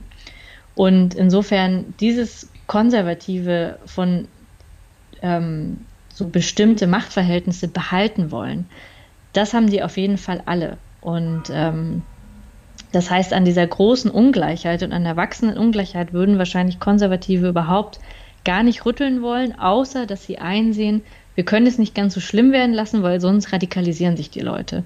Also ich glaube, wenn sie mittlerweile Sozialpolitik machen, dann nur, weil sie Unruhen vorbeugen wollen und weil sie wollen, dass eigentlich alle erstmal so ruhig bleiben und nicht wie in Frankreich auf die Straße gehen oder so. Also da haben sie natürlich schon Schiss, ne, dass man den Leuten zu sehr äh, da irgendwo rangeht und sagen dann, okay, wir machen den Leuten möglich, dass sie ihr kleines Häuschen bauen und beschmücken das ein bisschen mit einem schönen Heimatdiskurs und sagen, hier die Häuslebauer und die Leute sollen doch noch ihr Auto fahren können und so weiter. Diese Zugeständnisse machen sie aber Sozialpolitik in diesem Sinne ähm, machen sie ja eigentlich, haben sie noch nie gemacht. Und äh, das darf man sich auch, glaube ich, nicht, nicht vormachen, dass selbst die, die sich selbst Sozialpolitiker nennen, auch meistens nur das im, im Sinn haben. So. Ähm, aber jetzt irgendwie groß umverteilen oder sowas war, war noch nie CDU-Politik und wird es, glaube ich, auch nie sein. Na, ist es nicht egal, welchen Ansporn Konservative haben? Hauptsache, sie machen vernünftige Politik. Also mir würde es ja schon reichen, wenn es ein bisschen mehr darum gehen würde, Armut vor allem bei Kindern in der Gesellschaft zu bekämpfen. Ich meine, wenn wir uns das Ergebnis von zwölf Jahren dann Angela Merkel angucken, äh, mit extrem gestiegener Armut in diesem Land, auch bei Kindern, wenn sie da wenigstens irgendwas dagegen machen, weil ich erinnere mich an Theresa May, die ja hauptsächlich damit beschäftigt war, das Ganze noch zu verschärfen in Großbritannien. Also warum die Einsicht bei der CDU kommt, ist mir mittlerweile eigentlich ziemlich egal. Hauptsache, es kommt endlich mal eine Einsicht und es macht endlich mal jemand was. Mhm. Darauf kann man natürlich hoffen. Ich glaube das eben, wie gesagt, nicht, wenn man sich einfach anguckt, was der Kern von konservativer Politik ist. Und wenn sie eben das machen würden, dann nur, um das Schlimmste zu verhindern. Ähm, und für so radikale Änderungen, die es jetzt eigentlich wahrscheinlich bräuchte, um, also man müsste ja wirklich radikal umverteilen, um diese Schieflage wieder einigermaßen hinzukriegen. Und dafür sind sie nicht zu begeistern, glaube ich. Ähm, was eben auch, um wieder auf das Thema zu Unterschieden zwischen CDU und AfD zu kommen, bei der AfD eben genau andersrum ist. Also die AfD ist sozusagen der radikalisierte Teil dieses bürgerlichen Denkens von Hierarchien, nur eben viel mehr im Sinne von Aufbruchstimmung, wir machen es jetzt anders. Und wenn die eben von Sozialpolitik sprechen, dann meinen sie ja nicht alle, sondern sie meinen ja nur die Deutschen, aber sie sprechen tatsächlich wieder von Sozialpolitik. Und das macht die AfD ja eben auch viel gefährlicher, weil sie tatsächlich ein Gegenbild zur CDU darstellen. In der Hinsicht, dass sie tatsächlich was radikal verändern wollen. Und ähm, sie wollen zwar auch keine Hierarchien aufbrechen, also das wäre für Rechte ja das Allerschlimmste, wenn alle gleich wären. Also insofern Gleichheit ist ja für, für Rechte eigentlich das Grauen schlechthin. Es braucht eigentlich immer mindestens Führerfiguren und es braucht immer Hierarchien, um äh, das zu legitimieren, was sie sich vorstellen als Gesellschaft. Aber Sozialpolitik würden sie ja tatsächlich in einem gewissen Rahmen irgendwie machen und sie sprechen über die Renten und sie sprechen über Kinderarmut und so weiter. Und das macht sie eben so gefährlich, dass sie dieses bürgerliche Radikalisieren und tatsächlich die Themen ansprechen, die die CDU quasi gar nicht selber ansprechen kann. Aber wie würde denn eine AfD unter dem Flügel, die ja eher so nationalsozialistisch ist, ähm, und die CDU unter der Werteunion zusammenpassen? Weil die Werteunion ist ja neoliberal. Genau, das und das sind, glaube ich, die, die ganz, also das sind die ganz starken Fronten, die sowohl die CDU durch durchziehen, als auch die AfD. Es gibt eben auf der einen Seite die Wirtschaftsliberalen, die gibt es bei der CDU genauso eben wie bei der AfD, es sie immer noch gibt. Und dagegen äh, stehen dann ähm, diejenigen, die tatsächlich die Märkte ja eigentlich verkleinern wollen und eigentlich eben nicht, also eher diese Staatsmacht erhöhen wollen und halt diese Art Sozialpolitik machen wollen, aber mit starker, starker Ausgrenzung eben nach außen. Und äh, diese beiden Fronten werden, glaube ich, in beiden Parteien noch dafür sorgen, dass es wirklich, äh, ja, die werden aufeinandertreffen und es wird da auch früher oder später da eine Entscheidung kommen. Also keine der Parteien wird es auf langfristig aushalten können, diese zu befrieden, glaube ich. Weil das, dafür sind jetzt einfach die Fragen zu groß und dafür ist die Unruhe auch in der Bevölkerung zu groß. Also man merkt eben, es braucht jetzt eigentlich einen anderen Gesellschaftsentwurf und es konkurrieren eigentlich in beiden Parteien krass widersprüchliche Vorstellungen davon, wie das gemacht werden soll. Ähm, und wie sich das entwickelt, ist wirklich eine der großen Fragen. Und es ist da, kommt, wird jetzt sehr darauf ankommen, wie sich dieser Flügel durchsetzt in der AfD. Wenn der sich durchsetzt, haben die Marktliberalen finden dann wieder einen Platz in der CDU. Ähm, und so, also weißt du, ich glaube, das ist so ein, so ein Ding, das kann man jetzt nicht vorentscheiden, sondern es wird sich sehr, wird sehr darauf ankommen, wie das sich in der einen Partei oder in der anderen entwickelt. Weil wenn sich die CDU wiederum eher auf so einen Schwarz-Grün-Kurs, der sehr wirtschaftsliberal und halt grün ist, also so im Sinne von grüner Wirtschaft, grüne Innovation und so. Viele bereiten das jetzt schon vor, hat man in der Haushaltsdebatte auch wieder gemerkt. Darum geht es jetzt sehr, sehr viel. Ähm, wenn sich das andeutet äh, als nächste politische Regierung, dann hat natürlich der Flügel in der AfD sehr viel Raum. Hm. Also dann können die natürlich so gegen dieses Schwarz-Grün können die natürlich wettern. Ähm, das hab, gibt ihnen dann mehr ich habe so, Entschuldigung, dass ich dich unterbrochen habe, ich habe so ein bisschen die Befürchtung, dass genau das passiert. Also, dass mhm. sich die CDU zusammen mit den Grünen wirtschaftsliberal mit aber Klimaschutzpolitik, teilweise aber auf Kosten sozialer Maßnahmen. Also es gibt ja auch Vorschläge unter anderem von Annalena Baerbock und Herrn Habeck, was ich jetzt sagen würde, ja, das sind halt bürgerliche Vorschläge, was sozial, mhm. soziale Politik angeht, die auch nur dazu da sind, die Bevölkerung zu befrieden und ruhig zu halten und den Status quo einigermaßen zu bewahren, während sie sich um die grüne Wirtschaft kümmern. Mhm. Und ich sehe das auch eher kritisch, vor allem wenn man befürchten muss, dass sich tatsächlich in der AfD der Flügel durchsetzt. Und dann kommen die mit einer Sozialpolitik, die nur für Deutsche ist, aber das mhm. interessiert die Bürger dann reichlich wenig. Mhm. Da muss man sich, glaube ich, nicht viel vormachen. Irgendwann, jeder ist sich selbst der Nächste so. Bin halt ein bisschen negativ, was das angeht. Ähm, und dann würde diese AfD einfach alles, was so noch links steht, mit dieser Politik zermalmen. Aber ich glaube nicht, dass viel von den Linken und der SPD übrig bleiben würde. Und das wäre dann der große Kampf halt, die AfD gegen den Rest des mhm. Parteienspektrums, was dann noch im Bundestag sitzt. Ja. Und das ist dann nicht mehr viel.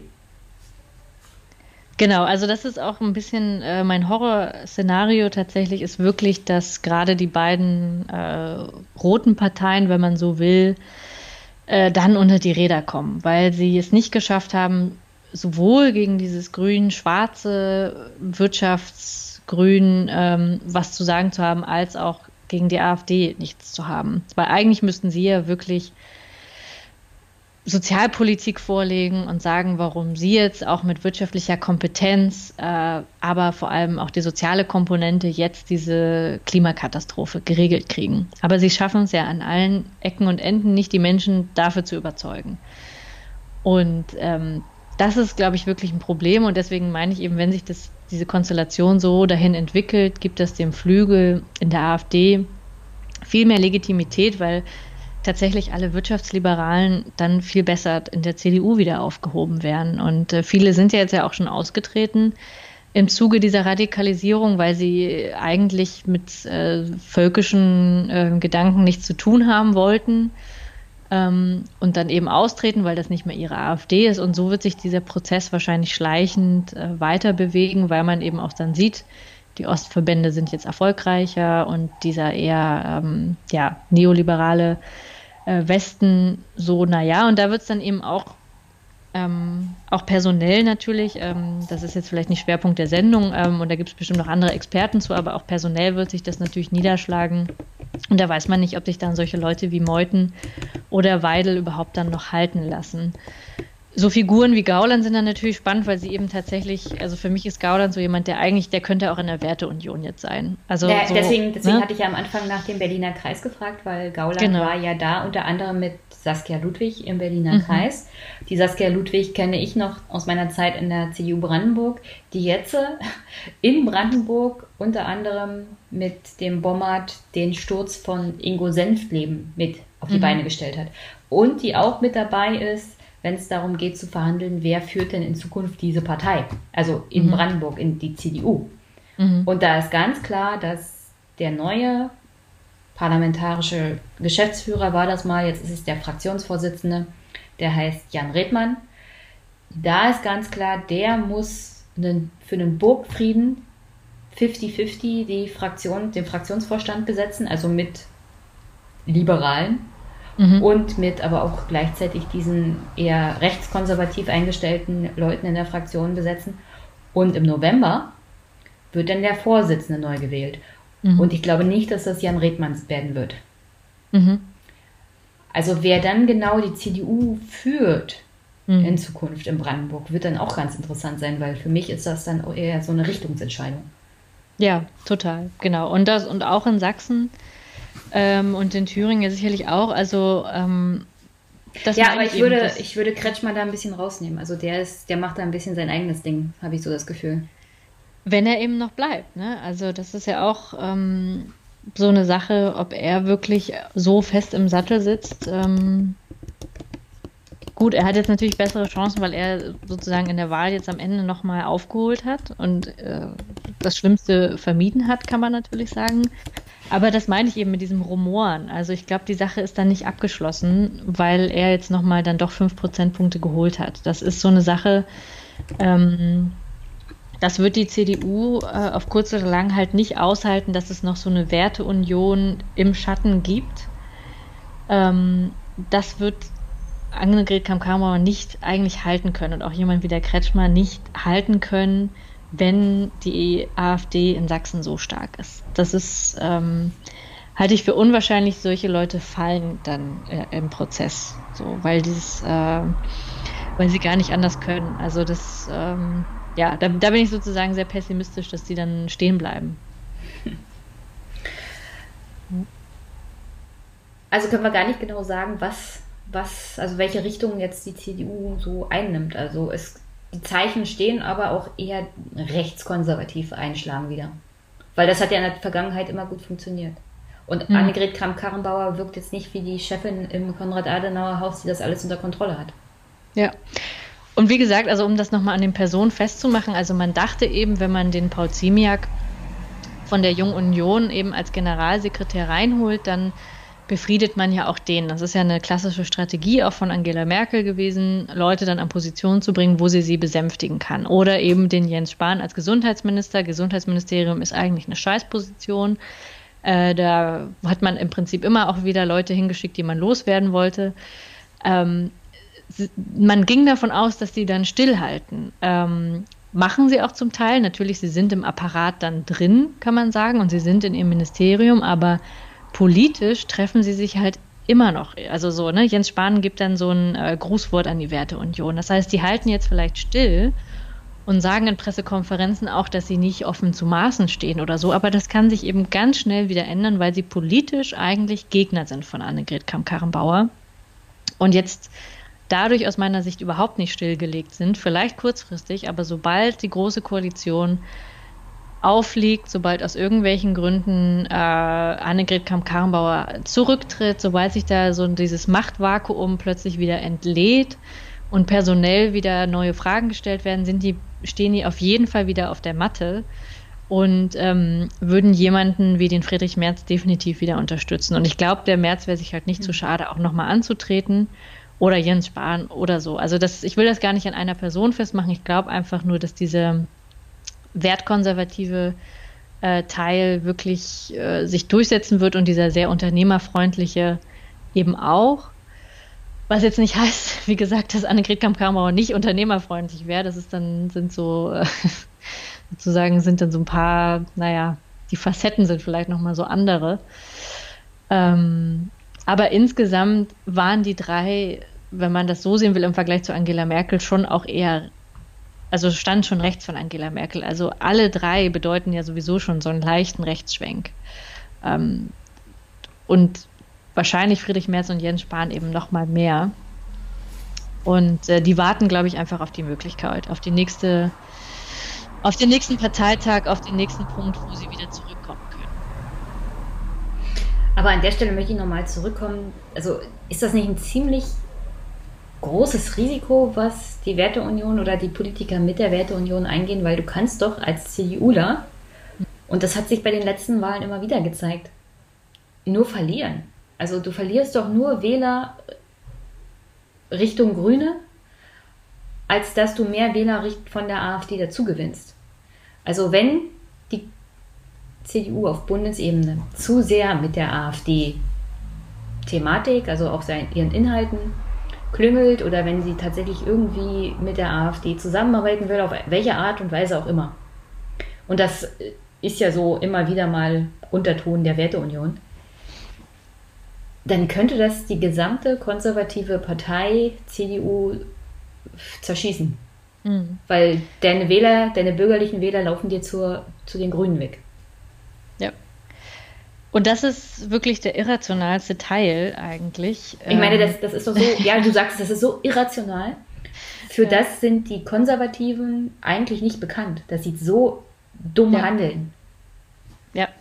Aber eben genau das war bei der Tea Party auch so, dass man von außen drauf geguckt hat und dachte, ist, da kann das jetzt deren Ernst sein, dass sie eigentlich damit schwächen sie doch eigentlich die Republikanische Partei. Und so ähnlich ist es hier auch, dass man denkt, das sind so ein paar Verrückte, die haben offensichtlich viel Geld und wollen was ganz Irrationales, weil eigentlich Konservative ja eben das immer zusammenhalten wollen mhm. und auch der Fraktionszwang in der CDU, der ist ja eigentlich auch wirklich stark ausgeprägt. Also dieses jetzt nicht nach außen hin den Streit äh, sichtbar machen, ist eigentlich alles sehr ausgeprägt und dass sie das jetzt so forcieren, von außen die Parteiführung unter Druck zu bringen, ist wirklich besonders, finde ich auch. Und äh, auch neu, und irrational, weil sie tatsächlich das tun, was überhaupt nicht in ihrer Tradition steht. Was aber allerdings, und ich bin immer vorsichtig mit der Analogie zu Weimar, aber was auch nicht das erste Mal wäre, dass sich Konservative selbst entmachten. Also, dass sie ähm, auch wieder bewusst, unbewusst, sie versuchen eigentlich stärker zu werden, aber merken gar nicht so richtig, dass sie, dass sie ihren eigenen Boden abgraben. Ne? Also, wie du sagst, eigentlich ist es irrational, die Werteunion schickt mehr Wähler zur AfD, die anderen schicken sie zu den Grünen. Eigentlich bauen sie sich ihre eigene Grundlage ab und sie machen trotzdem noch weiter. Und genau das, also die Grünen gab es in Weimar noch nicht, aber genau das passierte ja auch, dass man dachte, okay, wir rücken jetzt nach rechts äh, von, der, ähm, von der Zentrumspartei und auch von den sehr, sehr konservativen äh, Traditionalisten in Weimar hat man gedacht, naja, wir können ja die Nazis einhegen und dann wird es irgendwie besser. Und innerhalb von kurzer Zeit ähm, wurden sie selbst entmachtet. Und wie gesagt, ich würde nicht sagen, dass das jetzt eins zu eins gerade wieder passiert, aber es wäre nicht ganz untypisch, dass auch Konservative zu so irrationalem Verhalten in der Lage sind. Wahrscheinlich, weil sie sich auch selbst überschätzen und glauben, dass sie das jetzt irgendwie gewinnen könnten. Aber eigentlich glaube ich tatsächlich, dass, dass sie da nichts zu gewinnen haben. Hm. Also mich mich fasziniert das ein bisschen und also man guckt mhm. wirklich mit mhm. irgendwie angewiderter Faszination zu. Mhm. Wobei ich manchmal den Gedanken habe, es geht hier eigentlich nur bestimmten Personen um ihre eigene Macht, vor allem mhm. in der CDU. Und das ist so ein totaler Widerspruch zu dem, was man mittlerweile doch schon von Angela Merkel kennt, die ja klar auch eine totale Machtpolitikerin ist, aber die immer diesen schmalen Grat gefunden hat zwischen Macht bewahren und gleichzeitig rationale Entscheidungen treffen, um genau ja. diese Macht halt zu behalten für die CDU. Mhm. Und gerade solche Leute wie Amthor, wie Spahn, wie Maaßen und auch wie Merz sind eigentlich so auch totale Ideologen. Und die CDU ist ja keine Partei für Ideologen mehr. Oder war es ja eigentlich auch noch nie, sondern das war eine Partei mit dem Anspruch, also uns, das ist unser Staat. Hm. Wir, wir sind die Schwarzen, das, das ist unser Bums hier und wir machen das schon richtig für euch, keine, keine Sorge. Und seit den Ende der 90er Jahre, Anfang 2000er, diese neoliberale Politik und seit Angela Merkel hier wirklich jahrelang Kanzlerin war und Parteivorsitzende, scheint auch die CDU da so dermaßen teilweise verquer in ihrem Denken und auch äh, festgefahren teilweise, mhm. dass da kein Platz mehr für rationale Handlungsweisen mehr ist. Und das ist schon, also das ist jetzt nicht die Zeit für mhm. verquere, für verquere Ideologen an der Spitze einer der letzten Volkspartei, muss man ja so sagen. Ja, und also deswegen habe ich den Artikel damals, als ich eben äh, diese drei Gegenkandidaten vorgestellt habe, auch, äh, das hieß dann Abgang mit Folgen. Also weil genau das, glaube ich, passiert, sobald Angela Merkel ihre, ihren Rückzug angekündigt hat, entstand eben dieses riesige Machtvakuum. Das ist jetzt so zeitweise irgendwie gefüllt, aber das wird eben, wenn sie dann tatsächlich abgeht, das ist ja nochmal eine andere Frage, wann genau und wie genau, aber wenn es passiert, ähm, dann bricht, glaube ich, wie gesagt, dieser Sturm nochmal neu aus. Ähm, und in diesem, im Zuge dessen werden die Karten eben nochmal neu gemischt und ich kann mir, wirklich, wie gesagt, sehr gut vorstellen, dass da auch viele irrationale Sachen passieren werden. Das Rationalste wäre tatsächlich das Machtbündnis mit den Grünen zu suchen und jemanden, äh, der dafür steht, wie der Laschet, dem die Leute vertrauen, der hat einen großen Verband, in Nordrhein-Westfalen hinter sich und so weiter. Da würden viele Sachen zusammenpassen. Das wäre das Rationalste für die CDU wahrscheinlich. Aber gesamtpolitisch ähm, drängt eben gerade die Zeit auch, sage ich mal, zu so Irrationalitäten. Sonst würden ja so Leute wie Trump oder Johnson äh, nicht, nicht zustande kommen. Insofern würde mich das eben auch nicht wundern, wenn das auch der CDU passiert. Also warum, wenn das bei den Republikanern passiert, wenn es äh, bei den konservativen Tories passiert, ich hielte das nicht für unwahrscheinlich, dass wir das auch bei der CDU erleben. Man denkt immer, weil wir eben Angela Merkel gewohnt waren, klar, solider geht es eigentlich gar nicht. Ähm, Gerade da besteht vielleicht jetzt die Gefahr, dass was, was ganz Irrationales passiert. Mhm. Ähm, ja, wir können uns das vielleicht wirklich nicht vorstellen, weil wir jetzt diese, ähm, ja, so viele Jahre Angela Merkel hatten. Ähm, aber ich bin mir da mittlerweile nicht mehr so sicher und würde sagen, wir müssen uns da auf äh, auch verrückte Ideen wappnen. Ich bin ja auch immer noch Anhängerin der Theorie, dass jemand wie Gutenberg hätte, der sich nicht selber abgesägt, so eine Figur gewesen wäre. Also der ist jetzt Gott sei Dank nicht mehr in der Lage, äh, gefährlich zu werden, weil der sich ah, der war definitiv auch ein Populist, ja. Aber der war definitiv ein Populist und der hat was bedient, was ähm, so komisch wie das klingt, mit seinen äh, sozusagen, er, er, ist irgendwie äh, so eine Art Monarchiebedürfnis bedient bei den Deutschen. Das fand ich ganz abstrus zu der Zeit, aber der war ja wirklich populär und ähm, hätte, wenn er, wie gesagt, da nicht äh, sich selbst rausgekegelt hätte, wäre der jetzt so ein Kandidat, der definitiv äh, Chancen hätte. Und das finde ich, also beunruhigend. Ähm, und auch, dass jemand wie der Amtor jetzt so beliebt ist. Also man guckt sich das an und denkt, das kann eigentlich nicht sein. Bei wem, bei wem ist der beliebt? Also nicht mal meine Großeltern finden den ansprechend und der ist vom Mentalen ja. her eigentlich im Alter meiner Großeltern. Ja. Also, wer mag denn Amtor? Ich, also ich, ich habe auch Schwierigkeiten, das zu verstehen, aber der bedient eben wirklich, weil der so stramm konservativ ist und eben so, ähm, der ist ja selber, der sagt ja selbst von sich auch, dass er halt so viel arbeitet und so viel Leistung was bringt. Der, der personifiziert so ein paar Grundtugenden der Konservativen, das darf man nicht unterschätzen, dass er eben so zielstrebig ist und dass er ähm, aber auch so gegen Abtreibung ist und so. Der ist ja noch sehr, sehr konservativ in seinem Familienbild und der ist trotzdem im Anzug und ist irgendwie so. Ähm, ja, also da frage ich mich aber auch immer, also er ist ja nicht der einzigste Mitte 20-Jährige, der viel arbeitet, weißt du? Ich habe ja, mit 14 das erste Mal in einem Schichtsystem gearbeitet. Der soll mir nicht erzählen, dass er überarbeitet ist. Und konservativ im Familienbild, wie viele Kinder hat er denn schon auf die Welt gebracht? Mal ganz ehrlich. Ist, ich, ist er überhaupt verheiratet? Nee, ich, glaub ich glaube nicht. Aber, ist, aber, aber Frauen ist, vorschreiben, wie, ja. wie sie und wann sie ihre Kinder zu kriegen haben. Also sowas kann ich so überhaupt nicht leiden.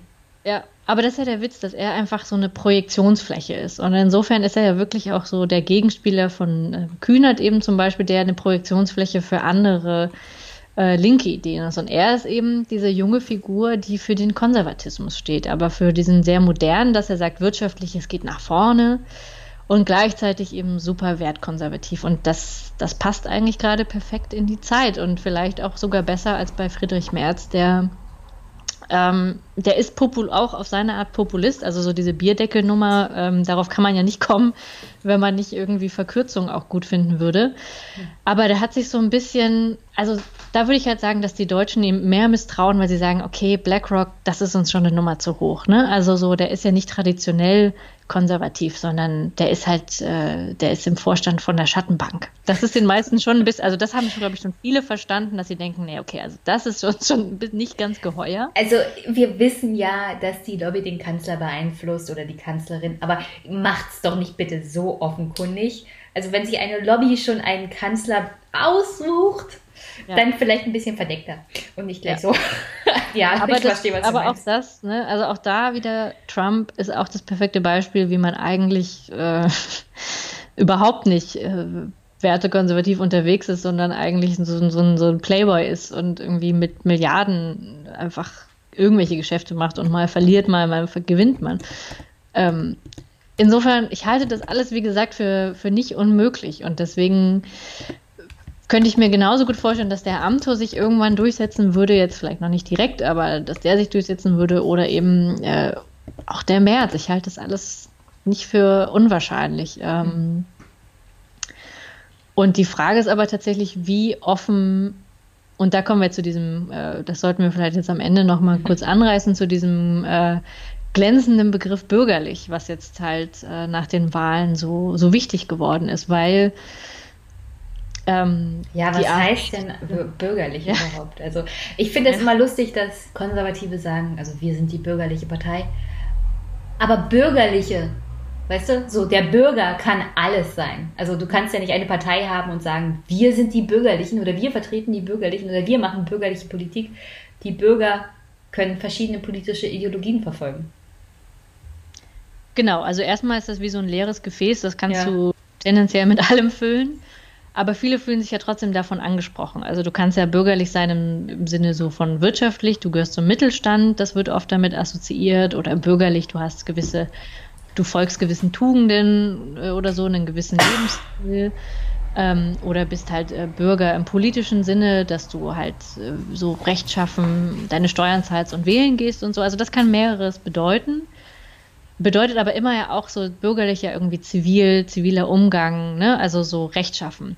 Und wenn das die AfD, was sie jetzt ja macht und was Gauland aktiv gemacht hat, sich selbst so bezeichnet, dann versucht sie eben immer mehr alles, was an, an Illegalem eigentlich dahinter steckt, und wir wissen das jetzt von Kalbitz, wir wissen das von, von anderen, die eigentlich in, äh, mit Untergrundnetzwerken zu tun hatten und in der Bundeswehr ähm, waren und Kontakte, ne, an, also an der Demonstration teilgenommen haben von Rechtsradikalen und so weiter. Wir wissen das alles und sobald sie sich selbst als bürgerlich bezeichnet, versucht man das natürlich so zu zivilisieren und zu sagen, hey, wir gehören doch zu euch, zu dem bürgerlichen Konsens. Mhm. Das ist also auf der einen Seite sehr gefährlich und jetzt gibt es eben diesen riesigen Streit darum, was, was bürgerlich überhaupt wieder bedeutet.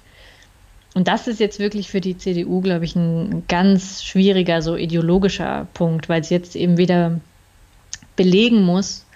Ähm, und das versuchen jetzt ja auch alle in, in langen Artikeln. Der Peter Altmaier hat das gemacht, äh, in der FAZ zu erklären, was für ihn dann bürgerlich bedeutet. Ähm, oh, was hat er denn geschrieben? Ähm, ja, das war so ein, so ein ganz langes Stück und ich fand das äh, beeindruckend, weil er das sehr so, also ja, fast schon philosophisch kann man sagen.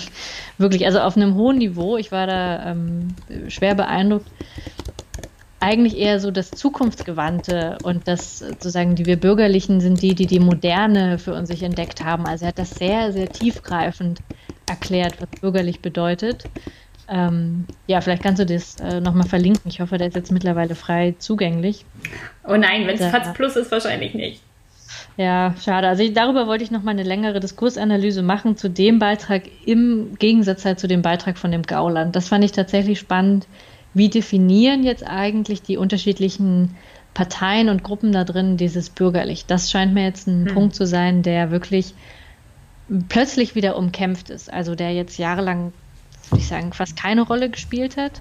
Kannst du, kannst du mir beide Artikel mal per Direct Message bei Twitter schicken? Dann würde ich mir das gerne mal angucken und vielleicht im Vorfeld zu unserem Gespräch in einem Monolog mhm. nochmal für mich verarbeiten.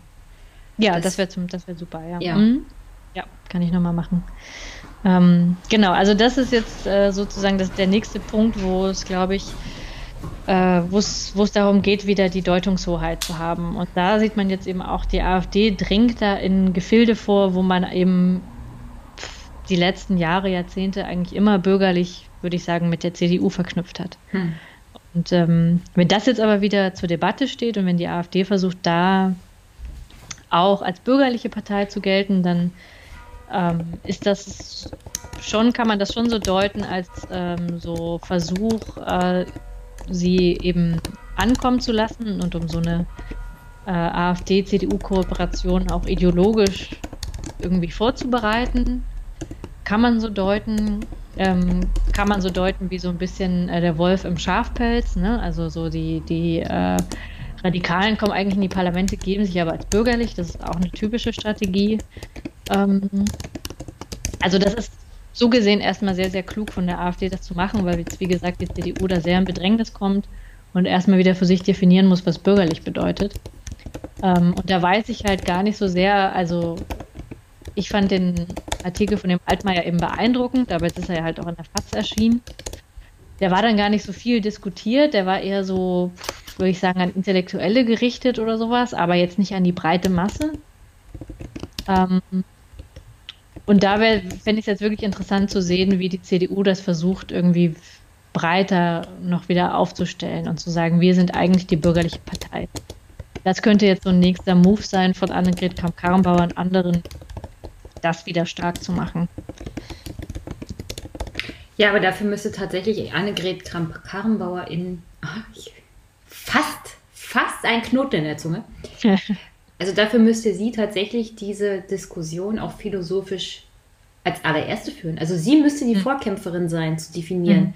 was ist bürgerlich, wofür steht ja. die CDU überhaupt. Und das ist der Kern unserer parteipolitischen Identität. Also es bringt ja gar nichts, wenn Altmaier diese Diskussion in der FAZ führt, bei einem Artikel, von dem ich annehme, dass er noch hinter der Paywall ist. Sie muss das machen. Also mhm. in also ich verstehe das dann auch nicht. Also das zeigt eher für mich, dass sie eine sehr schwache Vorsitzende ist.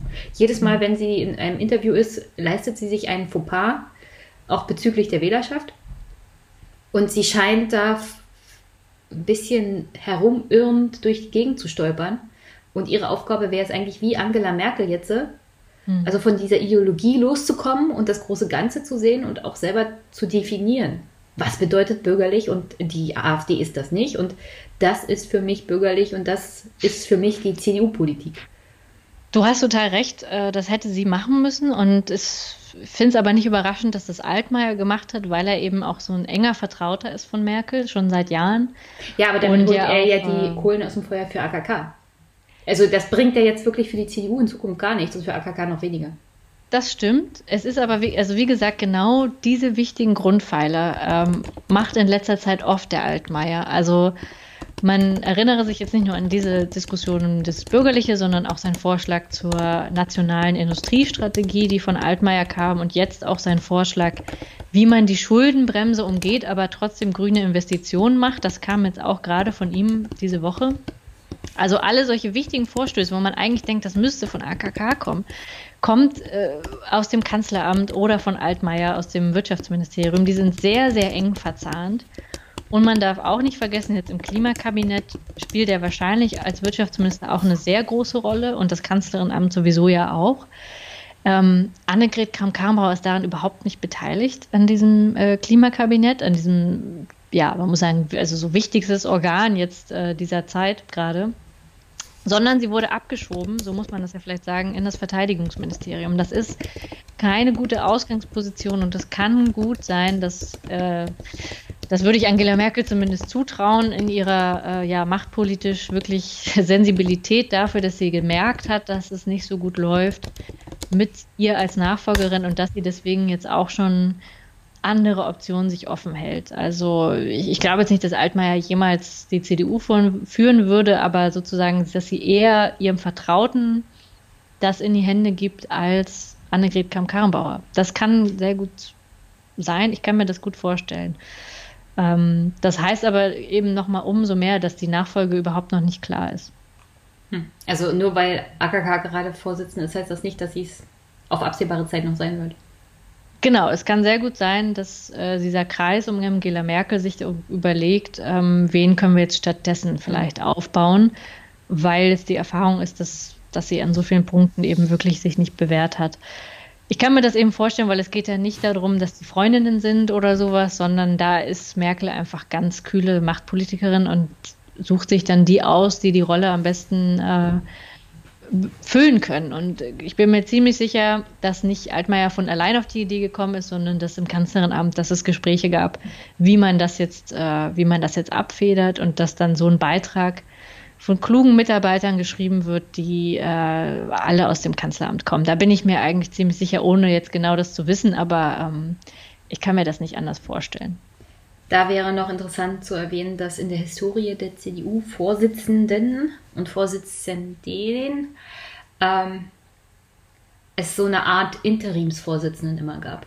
Also mhm. vor dem großen Kanzler oder der großen Kanzlerin oder dem großen Vorsitzenden äh, wie wie Konrad Adenauer ist jetzt nicht der Fall, aber Helmut Kohl oder vor mhm. Angela Merkel, da gab es immer mal so einen kleinen Interimschef mhm. Für ein paar Monate oder eine Wahlperiode und danach kam der richtig große Chef sozusagen mhm. und hat dann die Partei auch jahrelang geführt. Also das ist ein mhm. bisschen anders als bei der SPD, die ja alle zwei Jahre neun haben. Aber auch die Übergangsphasen der CDU waren nie so ganz eindeutig. Da mhm. gab es immer mal so eine kleine Zwischensache, mhm. wo sich das alles nochmal äh, parteiintern wahrscheinlich auch richtungstechnisch entschieden hat. Und danach war aber wieder Ruhe im Karton sozusagen mhm. für die Partei. Also es kann gut sein, dass AKK auch vor allem, weil sie ja jetzt dieses Bild abgibt, das sie abgibt, mhm. nächstes Jahr schon weg vom Fenster ist, weil nächstes Jahr werden die Vorstandswahlen ja stattfinden. Ja, ja, wie gesagt, das kann ich mir gut vorstellen. Und ähm, im Moment ist es halt so, dass halt dieser Merkel-Flügel, wenn man das jetzt mal so sagen will, eigentlich außer Laschet keine wirklichen Kandidatenmails noch übrig hat, würde ich sagen. Mhm. Während eben die, der konkurrierende Flügel genug willige Kandidaten hat. Wir haben sie jetzt ja alle über die Sendung hin aufgezählt. Ähm, ja dass sich da keiner zu schade ist, nochmal anzutreten und dass die alle ähm, so machthungrig sind, das zu tun. Das heißt, allein auch schon von dieser Kandidatenlage sind die ein bisschen besser aufgestellt. Also ähm, Laschet wäre jetzt aus meiner Sicht zwar ein ähm, sozusagen, wie gesagt, äh, guter Kandidat, weil er aus NRW kommt und erfolgreich ist, aber eigentlich so richtig kann ich ihn mir auch nicht als Kanzler vorstellen. ja, fällt äh, mir auch ein äh, bisschen schwer. Und dann so eine Konstellation, wo eventuell die Grünen sogar stärker sind und dann jemand wie Habeck Kanzler ist und irgendwie die CDU ist Juniorpartner, das ist also, ne, es ist alles irgendwie komisch.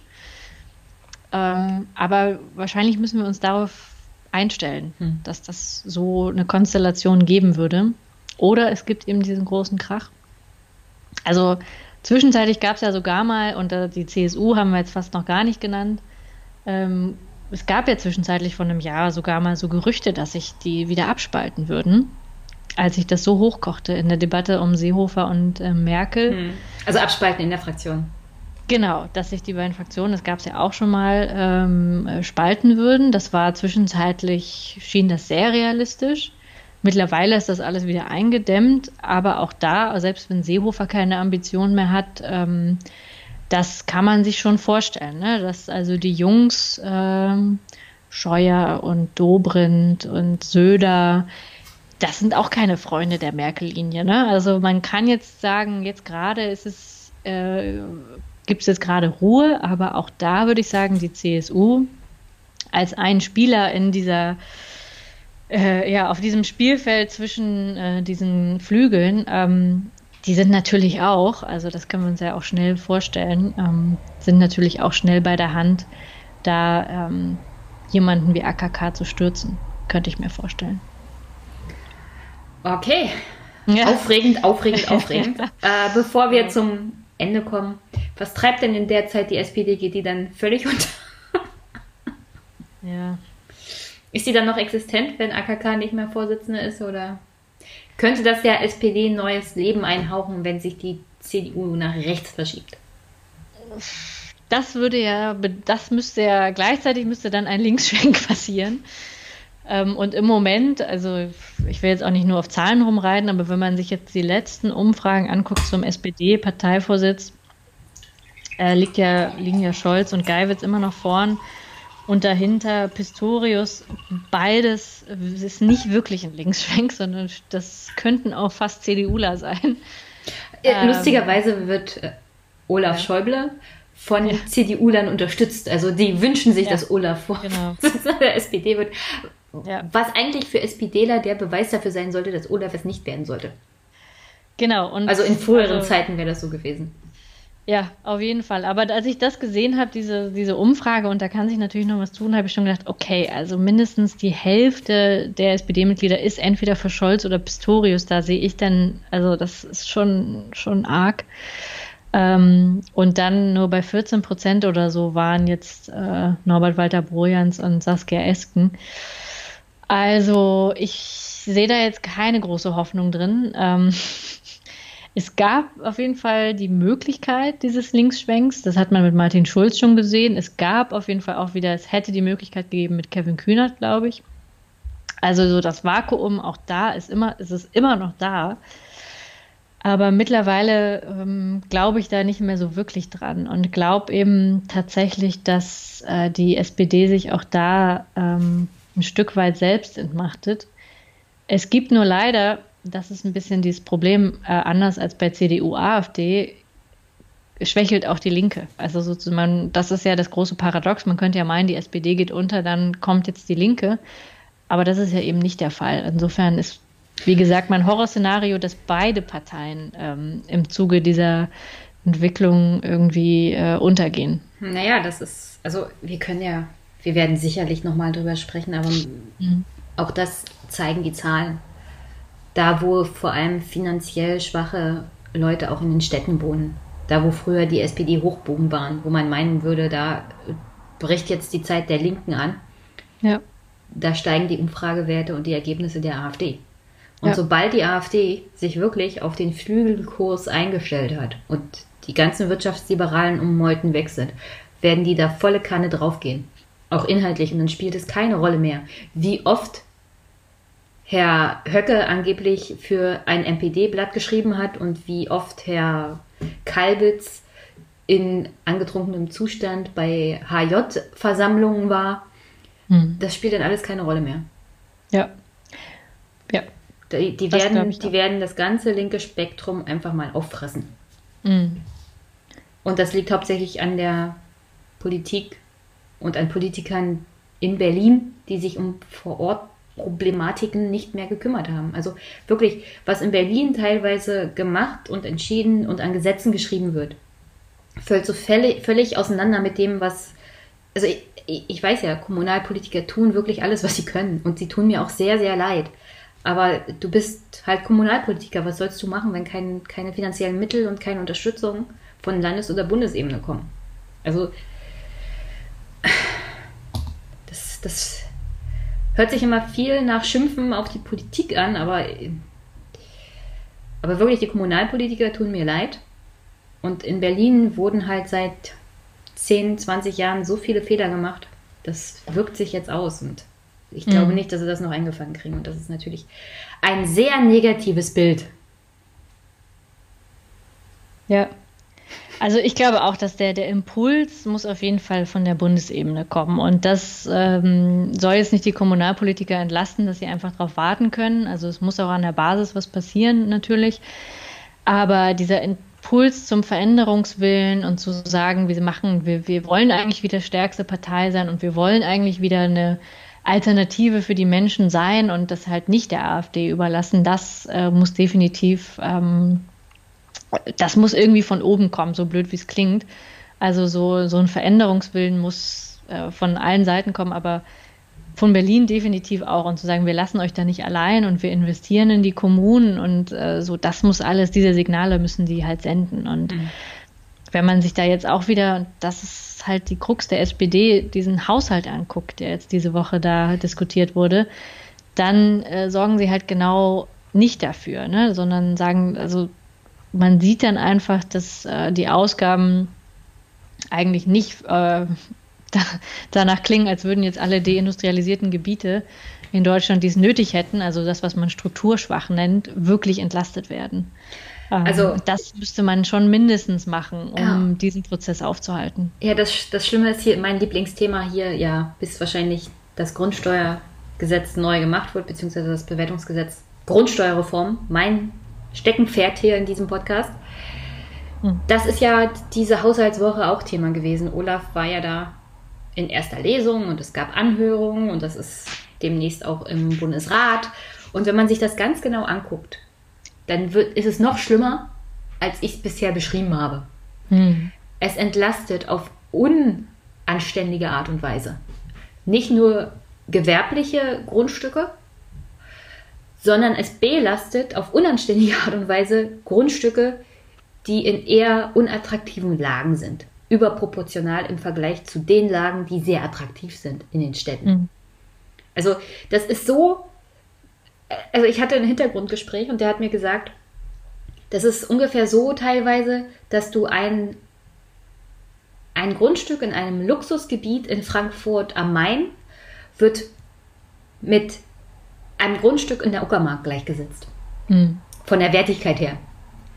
Und das ist so pervers dass mir dazu wirklich nichts mehr einfällt. Und wenn Olaf Schäuble dann in der Rede davon erzählt, dass hier bei der Bewertung und bei der Grundsteuerreform neue Wege gegangen werden und dass alles aufgebrochen wird und dass alles neu organisiert wird und das als SPDler, dann organisiert er das hier auf eine Art und Weise, die vor allem den Status quo für Gutverdienende und Leute mit viel Geld und viel Immobilienvermögen nochmal zementiert.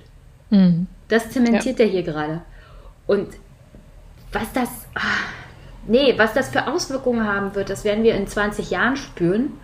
Das kriegt man gar nicht so richtig mit, also wenn dieses Gesetz kommt. Aber aufbrechen wird das hier gar nichts. Das mhm. zementiert nur.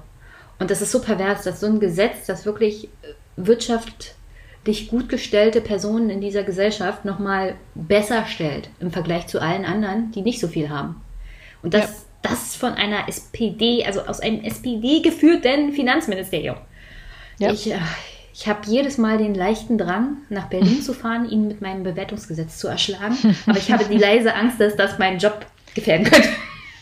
Ja, und ich meine, er ist ja auch einfach extrem, nicht beratungsresistent, aber auch einfach, also so wie so ein, wie so ein Roboter, ne? beantwortet er solche Fragen und ich glaube, der ist überhaupt nicht mehr empfänglich dafür, äh, wenn man ihn fragt, was eigentlich jetzt Sozialpolitik bedeuten würde und so. Und wenn man ihm dann noch sagt, es fehlen aber so und so viele Grundschullehrerstellen und der ÖPNV wird teurer und das sind doch die Probleme der Menschen und das Pflegepersonal fehlt und hast du nicht gesehen da ist der, da, da kann der dann nur noch mechanisch drauf antworten. Der drückt also auf den Knopf, da kommt ein O-Ton raus. Genau, ich würde ihn einfach, also da habe ich die Hoffnung, vollkommen, äh, Großteil der SPD, die um diesen Scholz-Seeheimer-Kreis, bei denen habe ich absolut die Hoffnung aufgegeben, dass es da irgendeine Art von Sinneswandel gibt. Die hängen so an ihren Posten, die hängen so an dieser großen Koalition, die hängen so an dem Status quo.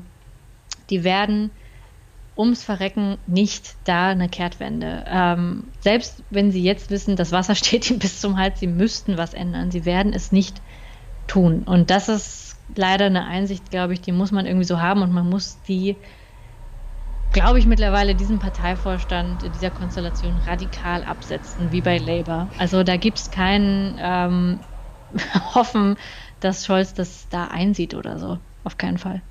Okay, also die SPD ist verloren, gut zu wissen. Ähm, dann können wir darauf einen Haken machen. Ich, also zu einer dieser Versammlungen würde ich schon gerne noch fahren. Ich weiß, im mhm. Oktober sind sie mit ihrer Tour in Potsdam. Ich habe mal versucht, mich da anzumelden, noch hat sich die SPD-Landeszentrale da noch nicht zurückgemeldet. Okay, ich bin gespannt, ja. Ich auch. Aber da will ich unbedingt mal hin. Ja. Ich will auch mal Frau Esken treffen, da sind ja alle so begeistert von. Ich kenne mhm. die Frau gar nicht. Aber muss wohl gut sein. Mhm. Okay. Ja, ich wir, bin gespannt und vielleicht sprechen wir uns ja nochmal nach dem äh, oder vor dem Parteitag der SPD. Also auf alle Fälle, äh, weißt du, was ganz geil wäre? Live-Berichterstattung zum Parteitag.